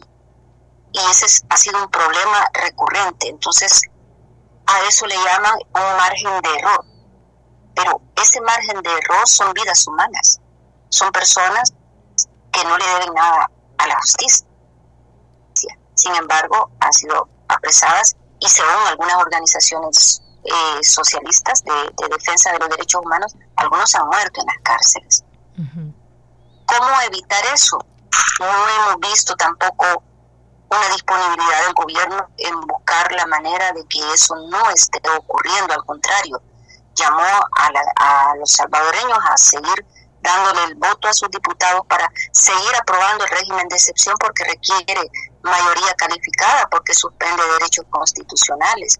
Entonces, ¿qué significa eso? Esta va a ser una medida que nació en la Constitución de forma temporal para 30 días y que se ha venido prorrogando mes con mes, hacer una medida permanente. La oposición partidaria de los políticos y los defensores de derechos humanos han dicho que esta es una medida de represión política.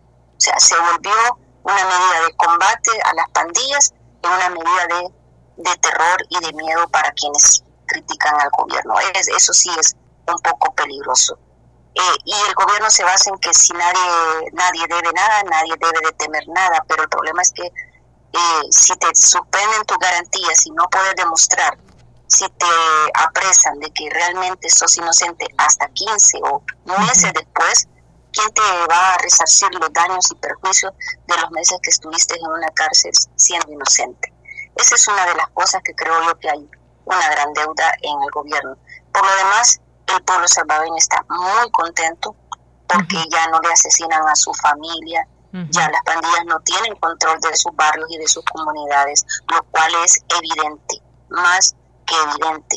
Hay una seguridad, se percibe una mayor seguridad. Al menos eso es lo que se percibe. Y luego con el tema del Bitcoin, eso sí ha sido un total fracaso.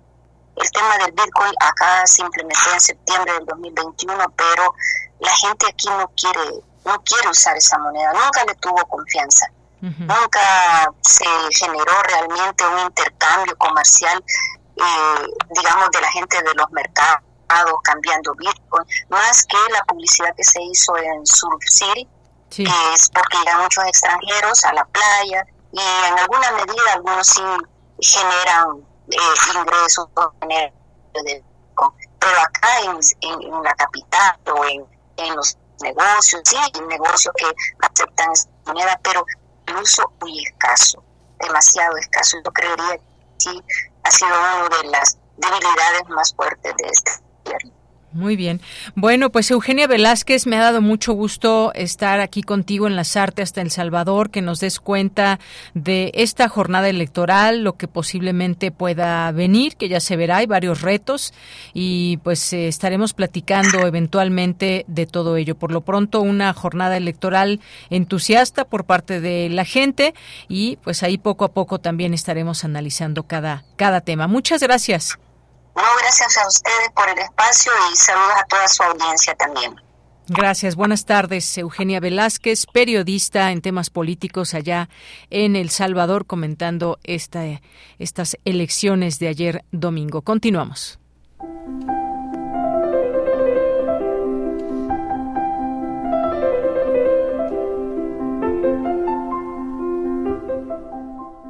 Cartografía RU con Otto Cázares.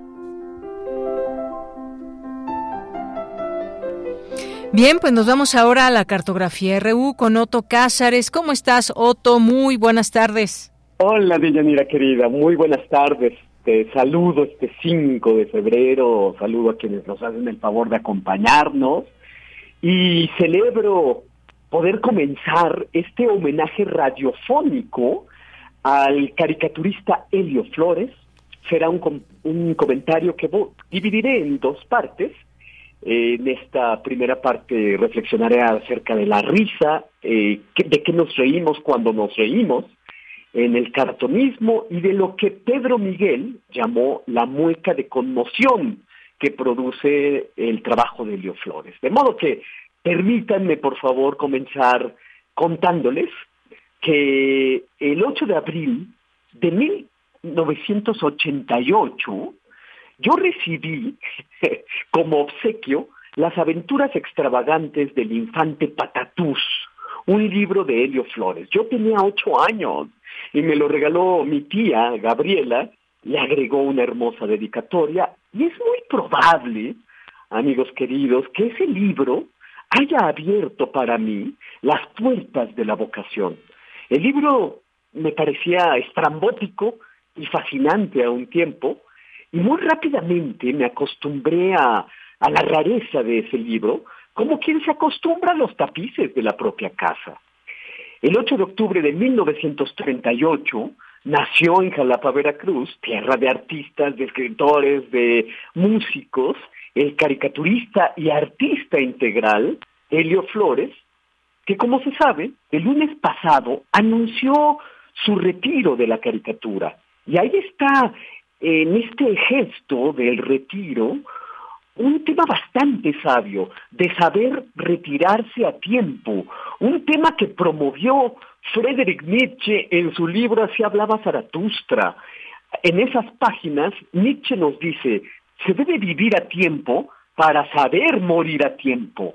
Hay que dominar el arte de saber irse a tiempo, porque dice, en algunos lo primero que envejece es el corazón, en otros el espíritu.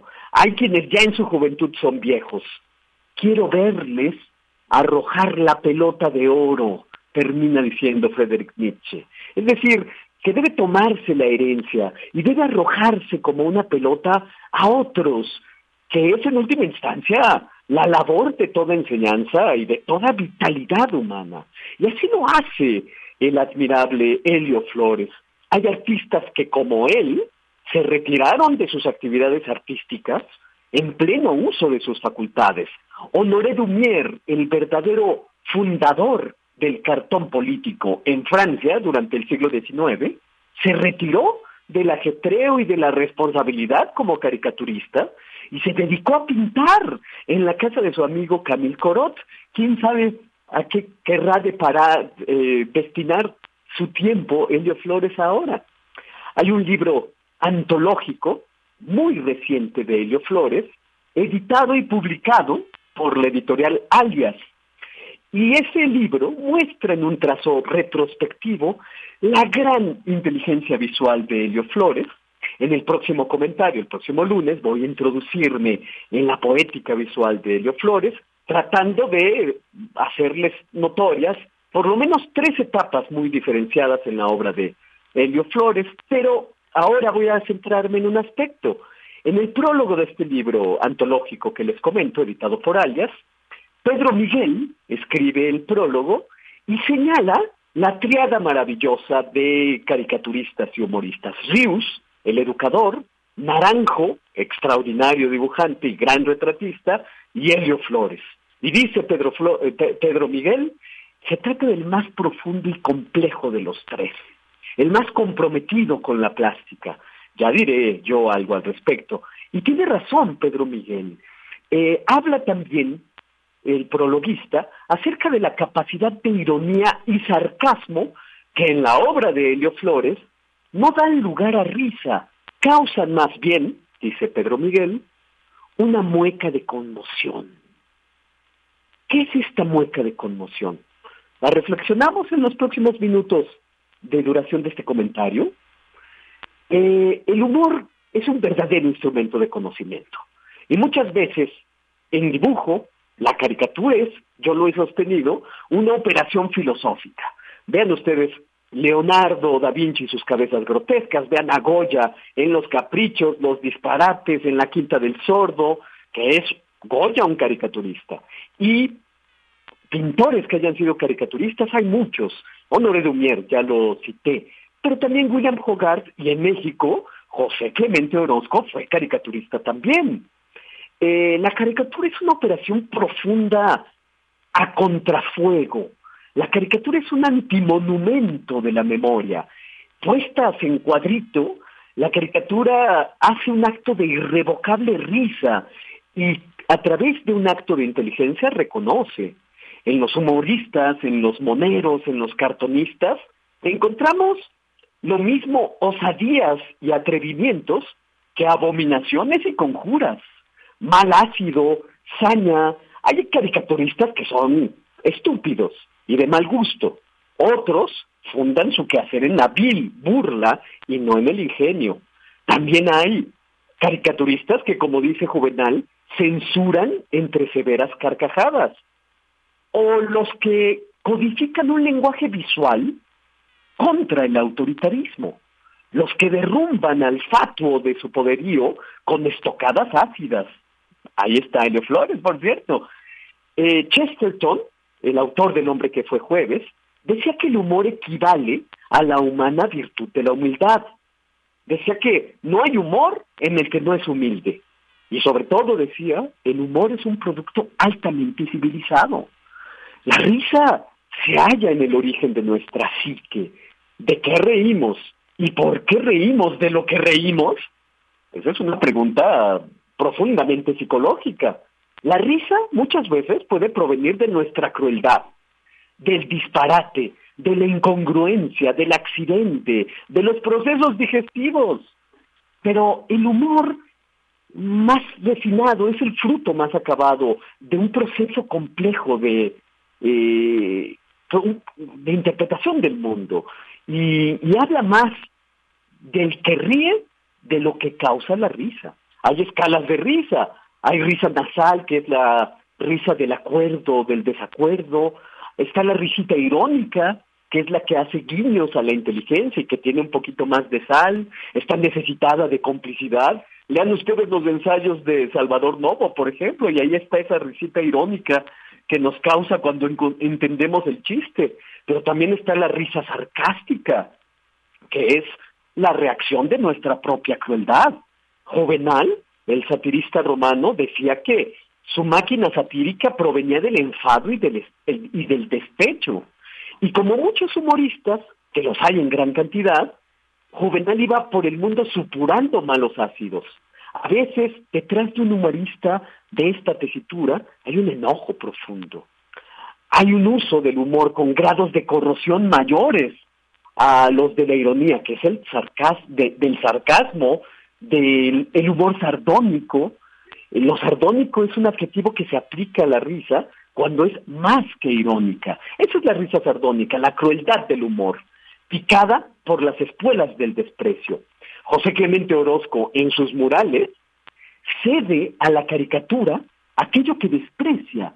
Caricaturiza a José Clemente Orozco a los oligarcas crueles, a los embotados, a los brutales, a los sádicos del bando que fueren. Hay otro tipo de risa, la, risa blasfema e irreverente, eh, por ejemplo, lo que aparece ese tipo de risa en Gargantú y Pantagruel de François Rabelais. En fin, reímos a veces para anestesiar momentáneamente el corazón. O la risa, hay quienes sostienen que nuestra especie está hecha sobre todo para humillar. Homo ridens, reímos por muchos motivos, eso no queda ninguna duda. Pero la música de conmoción de la que habla Pedro Miguel en la obra de Helio Flores todavía queda por ser reflexionada. De eso y de sus etapas como artista, de las cualidades gráficas y plásticas de los cartones de Helio Flores, en eso me centraré en mi próximo comentario. Por el momento, esto es lo que yo tengo que decir este lunes 5 de febrero de 2024 en esta primera parte homenaje radiofónico a Helio Flores. Muy bien, Otto, pues muchas gracias. Gracias por esta cartografía de hoy. Esperamos con muchísimo gusto la segunda parte que será el siguiente lunes. Gracias y te mando un abrazo. Así será, querida Deyanira. Recibo el abrazo y lo hago absolutamente recíproco. Gracias, hasta luego. Buenas tardes a Otto Cázares. Continuamos, nos vamos ahora a Cultura con Tamara Quirós. Cultura RU.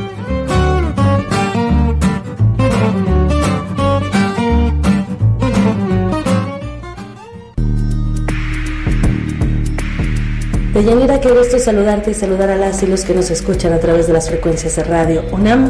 Hoy les tengo información de un festival que se va a realizar en el marco de los 30 años del Centro Nacional de las Artes.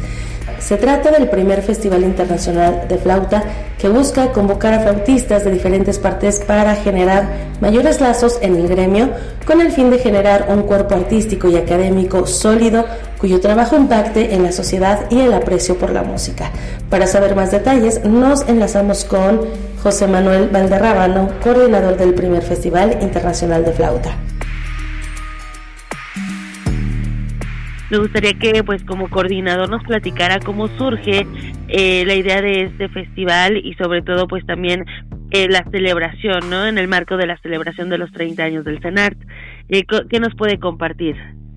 Claro, pues mire, la idea surge con, con algunos maestros y amigos, colegas de, del instrumento, que bueno, hemos estado ahí activos con algunas clases magistrales, organizando algunos conciertos y bueno, de repente empezamos con, con tantas ideas que ya teníamos un festival en las manos.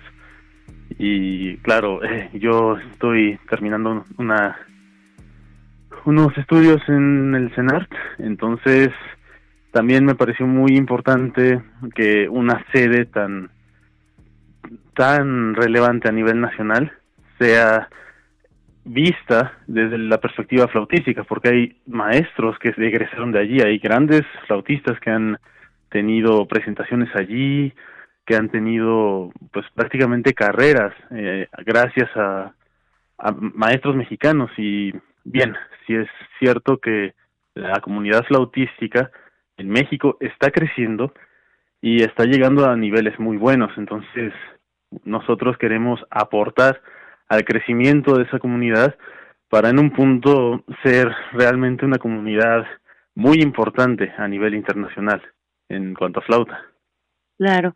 Eh, respecto a las clases magistrales, ¿quiénes van a participar? También cómo la gente puede involucrarse en este en este tema, ¿no? Y en estas, pues, en este, eh, vaya, eh, compartir experiencias eh, en torno a, a, a la flauta. Claro, pues miren, en cuanto a las clases magistrales, los participantes ya, ya están todos listos, vienen de varias escuelas y son mayormente alumnos de nivel superior, aunque también tenemos varios de, de nivel técnico. Estaremos contando con la presencia de grandes maestros de México, como lo es la maestra Sabina Laurain, que es una maestra de primer nivel, igual que el maestro Aníbal Robles, el concertista de Bellas Artes Abraham Sainz. Tendremos la presencia de dos invitados, en este caso portugueses, de una maestra que vive aquí en México que se llama Eva Rodríguez, también es una muy, muy, muy buena flautista. Eh, Francisco Barbosa, un estudiante de, más bien un egresado de la Escuela Reina Sofía, que estudió con Jacques Sun, un flautista muy importante y también tendremos la presencia de la maestra María Gabriela Rodríguez, que es venezolana. Ella también es una maestra muy dedicada a ayudar a los estudiantes con, con asuntos técnicos. Y contaremos con la presencia de la maestra Evangelina Reyes, que tiene una trayectoria impresionante como flautista, como solista, como músico, y todos ellos son músicos de primer nivel. Excelente. Y además, bueno, eh, en esta observación son mujeres, ¿no? Eh, sí, sí hay muchas mujeres, es cierto. Ajá, e, excelente, eso es bueno porque también, bueno, en esta en esta brecha de género comúnmente eh, quienes se dedican a la música en su mayoría son hombres o, son los que se ven más en escena y ahorita pues veo que también tiene presencia las las mujeres. Sí, claro, no, eh, acá pues realmente el nivel es es el nivel y y se reconoce. Claro, eh, el género es francamente lo de menos cuando hablamos de, de música. Allí vamos a lo que es y si es mujer, si es hombre o si se identifica de otra manera, si toca bien, no hay ningún problema. Es lo que importa, exacto. Es lo que importa, sí, sí, francamente.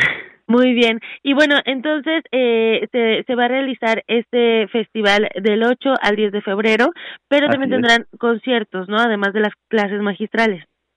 Sí, para las clases magistrales, bueno, para participar ya ya tenemos cupo lleno, afortunadamente, eh, pero la, la, entrada al auditorio es libre. Quien quiera escuchar un poco más sobre este instrumento que es maravilloso, a estos grandes músicos que van a estar compartiendo cosas que muy pocas veces se escuchan en vivo en nuestro país y, para todo público es una gran oportunidad para entender más de esto. Y los conciertos van a ser el viernes 9 y el sábado 10 a las 19 horas. Boletos en taquilla de Senarti en el sitio oficial. Eso, muy bien. Pues excelente, sin duda sí es una, una buena oportunidad para conocer más del instrumento y sobre todo para conocer de, de los expertos, ¿no? De quienes están creando. Sí, claro que sí. Mire, todos nuestros invitados, los maestros invitados están en una disposición tremenda de compartir con el público, de compartir su conocimiento, porque es bien sabido que el conocimiento que no se comparte se va, ¿no? Entonces están eh, emocionadísimos, estamos todos muy, muy contentos de compartir con la comunidad, principalmente flautística, pero también musical e incluso de otras artes y al todo público. Uno nunca sabe cuándo una clase magistral o dos palabras pueden cambiar una vida, ¿no? Sin duda, claro que sí. José Manuel Valderrábano, pues mucho éxito y enhorabuena por este festival, por esta eh, eh, este encuentro que se va a realizar. Nosotros vamos a dar difusión para que nuestro auditorio conozca más. Digo, también tenemos muchos melómanos eh, dentro de nuestro auditorio, entonces seguramente estarán interesados en conocer más sobre este Festival Internacional de Flauta. Es la primera edición, que vengan muchas más. Muchísimas gracias. Y sí, esperamos a todos allí para compartir un poco más de la bella música.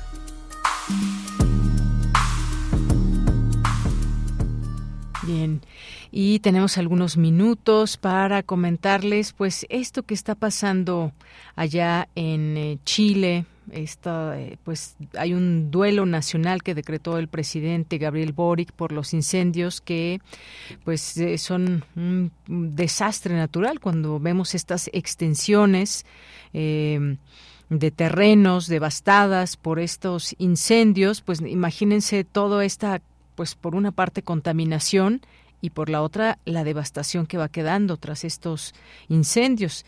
Dice esta nota del país los graves incendios forestales que azotan a la zona centro-sur de Chile, pero en especial a la región de Valparaíso, han dejado al menos 112 muertos, según han informado esta noche de domingo las autoridades. Esto fue el día de ayer. Horas antes el presidente Gabriel Boric ya había adelantado que las 64 víctimas que informó en una rueda de prensa era una cifra que va a crecer y como hemos visto a lo largo de las horas ha crecido. Sabemos que va a crecer significativamente. El mandatario decretó duelo nacional por dos días y aseguró que es la tragedia más grande que ha vivido Chile desde el gran terremoto del 27 de febrero de 2010, que dejó centenares de víctimas. Eh, y también, bueno, pues esto que vamos observando, qué zonas son o las que él recorrió fue Viña del Mar, Quilpué, eh, dos de las ciudades más afectadas de la región, ubicada a unos 120 kilómetros de Santiago, la capital de Chile. La prioridad de hoy, lo hemos dicho, pero lo reiteramos, es salvar vidas y controlar lo más pronto posible los focos activos que están combatiéndose, es lo que señaló el presidente junto a un grupo de alcaldes de la zona y el gobernador regional. Eh, esto es prioritario, se aborda con sentido de urgencia. Sabemos la angustia, el dolor terrible, lacerante que tienen los familiares y todos quienes en el proceso de remoción de escombros les toca encontrarse con un cuerpo, con el cuerpo de una persona. Una tragedia es como se describe todo esto. Eh, los incendios forestales que alcanzaron las zonas urbanas de la región de Valparaíso la noche del viernes y por la mañana del sábado. Las autoridades todavía no podían entrar en algunas zonas por porque los incendios no estaban controlados. Los testigos describen que el fuego se propagó en una cuestión de minutos. Todo explotó como una bomba, decía la televisión pública, a la televisión pública una mujer en la zona de Achupayas. Y bueno, pues ahí daremos por supuesto seguimiento a todo esto. Como les digo, las imágenes creo que lo, lo dan cuenta de todo, toda este, esta humareda, personas que iban transitando en carreteras y cómo lograron salir pese a toda esta ceniza y humo que pues dificultaba la, vista hacia el frente, automóviles en, en, eh, en, camino que también pues querían salir de este lugar, alejarse de estos de estos graves y terribles incendios que también pues el origen de ellos que hay pues si nos vamos a redes sociales también se habla mucho de de que hubo de que fueron provocados o que pudo haber intencionalidad en estos incendios que ya estaremos eh, comentando conforme vaya surgiendo esta información y bueno, pues eh, también hoy, como les decía al inicio, vamos a estar muy muy, muy atentos a lo que presente hoy el presidente López Obrador, su paquete de reformas que eh, había advertido, había anunciado que se darían a conocer el día de hoy, lunes 5 de febrero, este último paquete de reformas de su sexenio, con el cual busca hacer ajustes a la Constitución en diversos rubros, las pensiones, el maltrato animal, las consultas populares, al Poder Judicial, entre otros.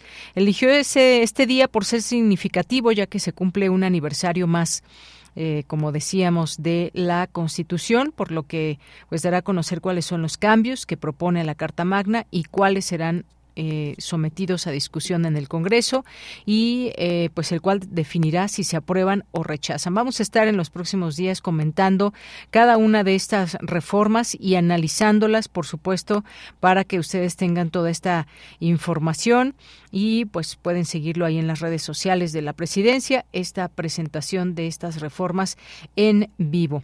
Bien, pues nos despedimos, nos vamos con esta canción que se llama Sea, interpreta Jorge Drexler y Mercedes Sosa. Yo soy de Yanira Morán, a nombre de todo el equipo, gracias, buenas tardes y buen provecho. Hasta mañana. Tantas encrucijadas quedan detrás está en el aire girando mi moneda. Y que sea lo que sea. Todos los altibajos de la marea. Todos los arampiones que ya pasé. Yo llevo tu sonrisa como bandera. Y que sea lo que sea, lo que tenga que ser, que sea, y lo que no, por algo será. No creo en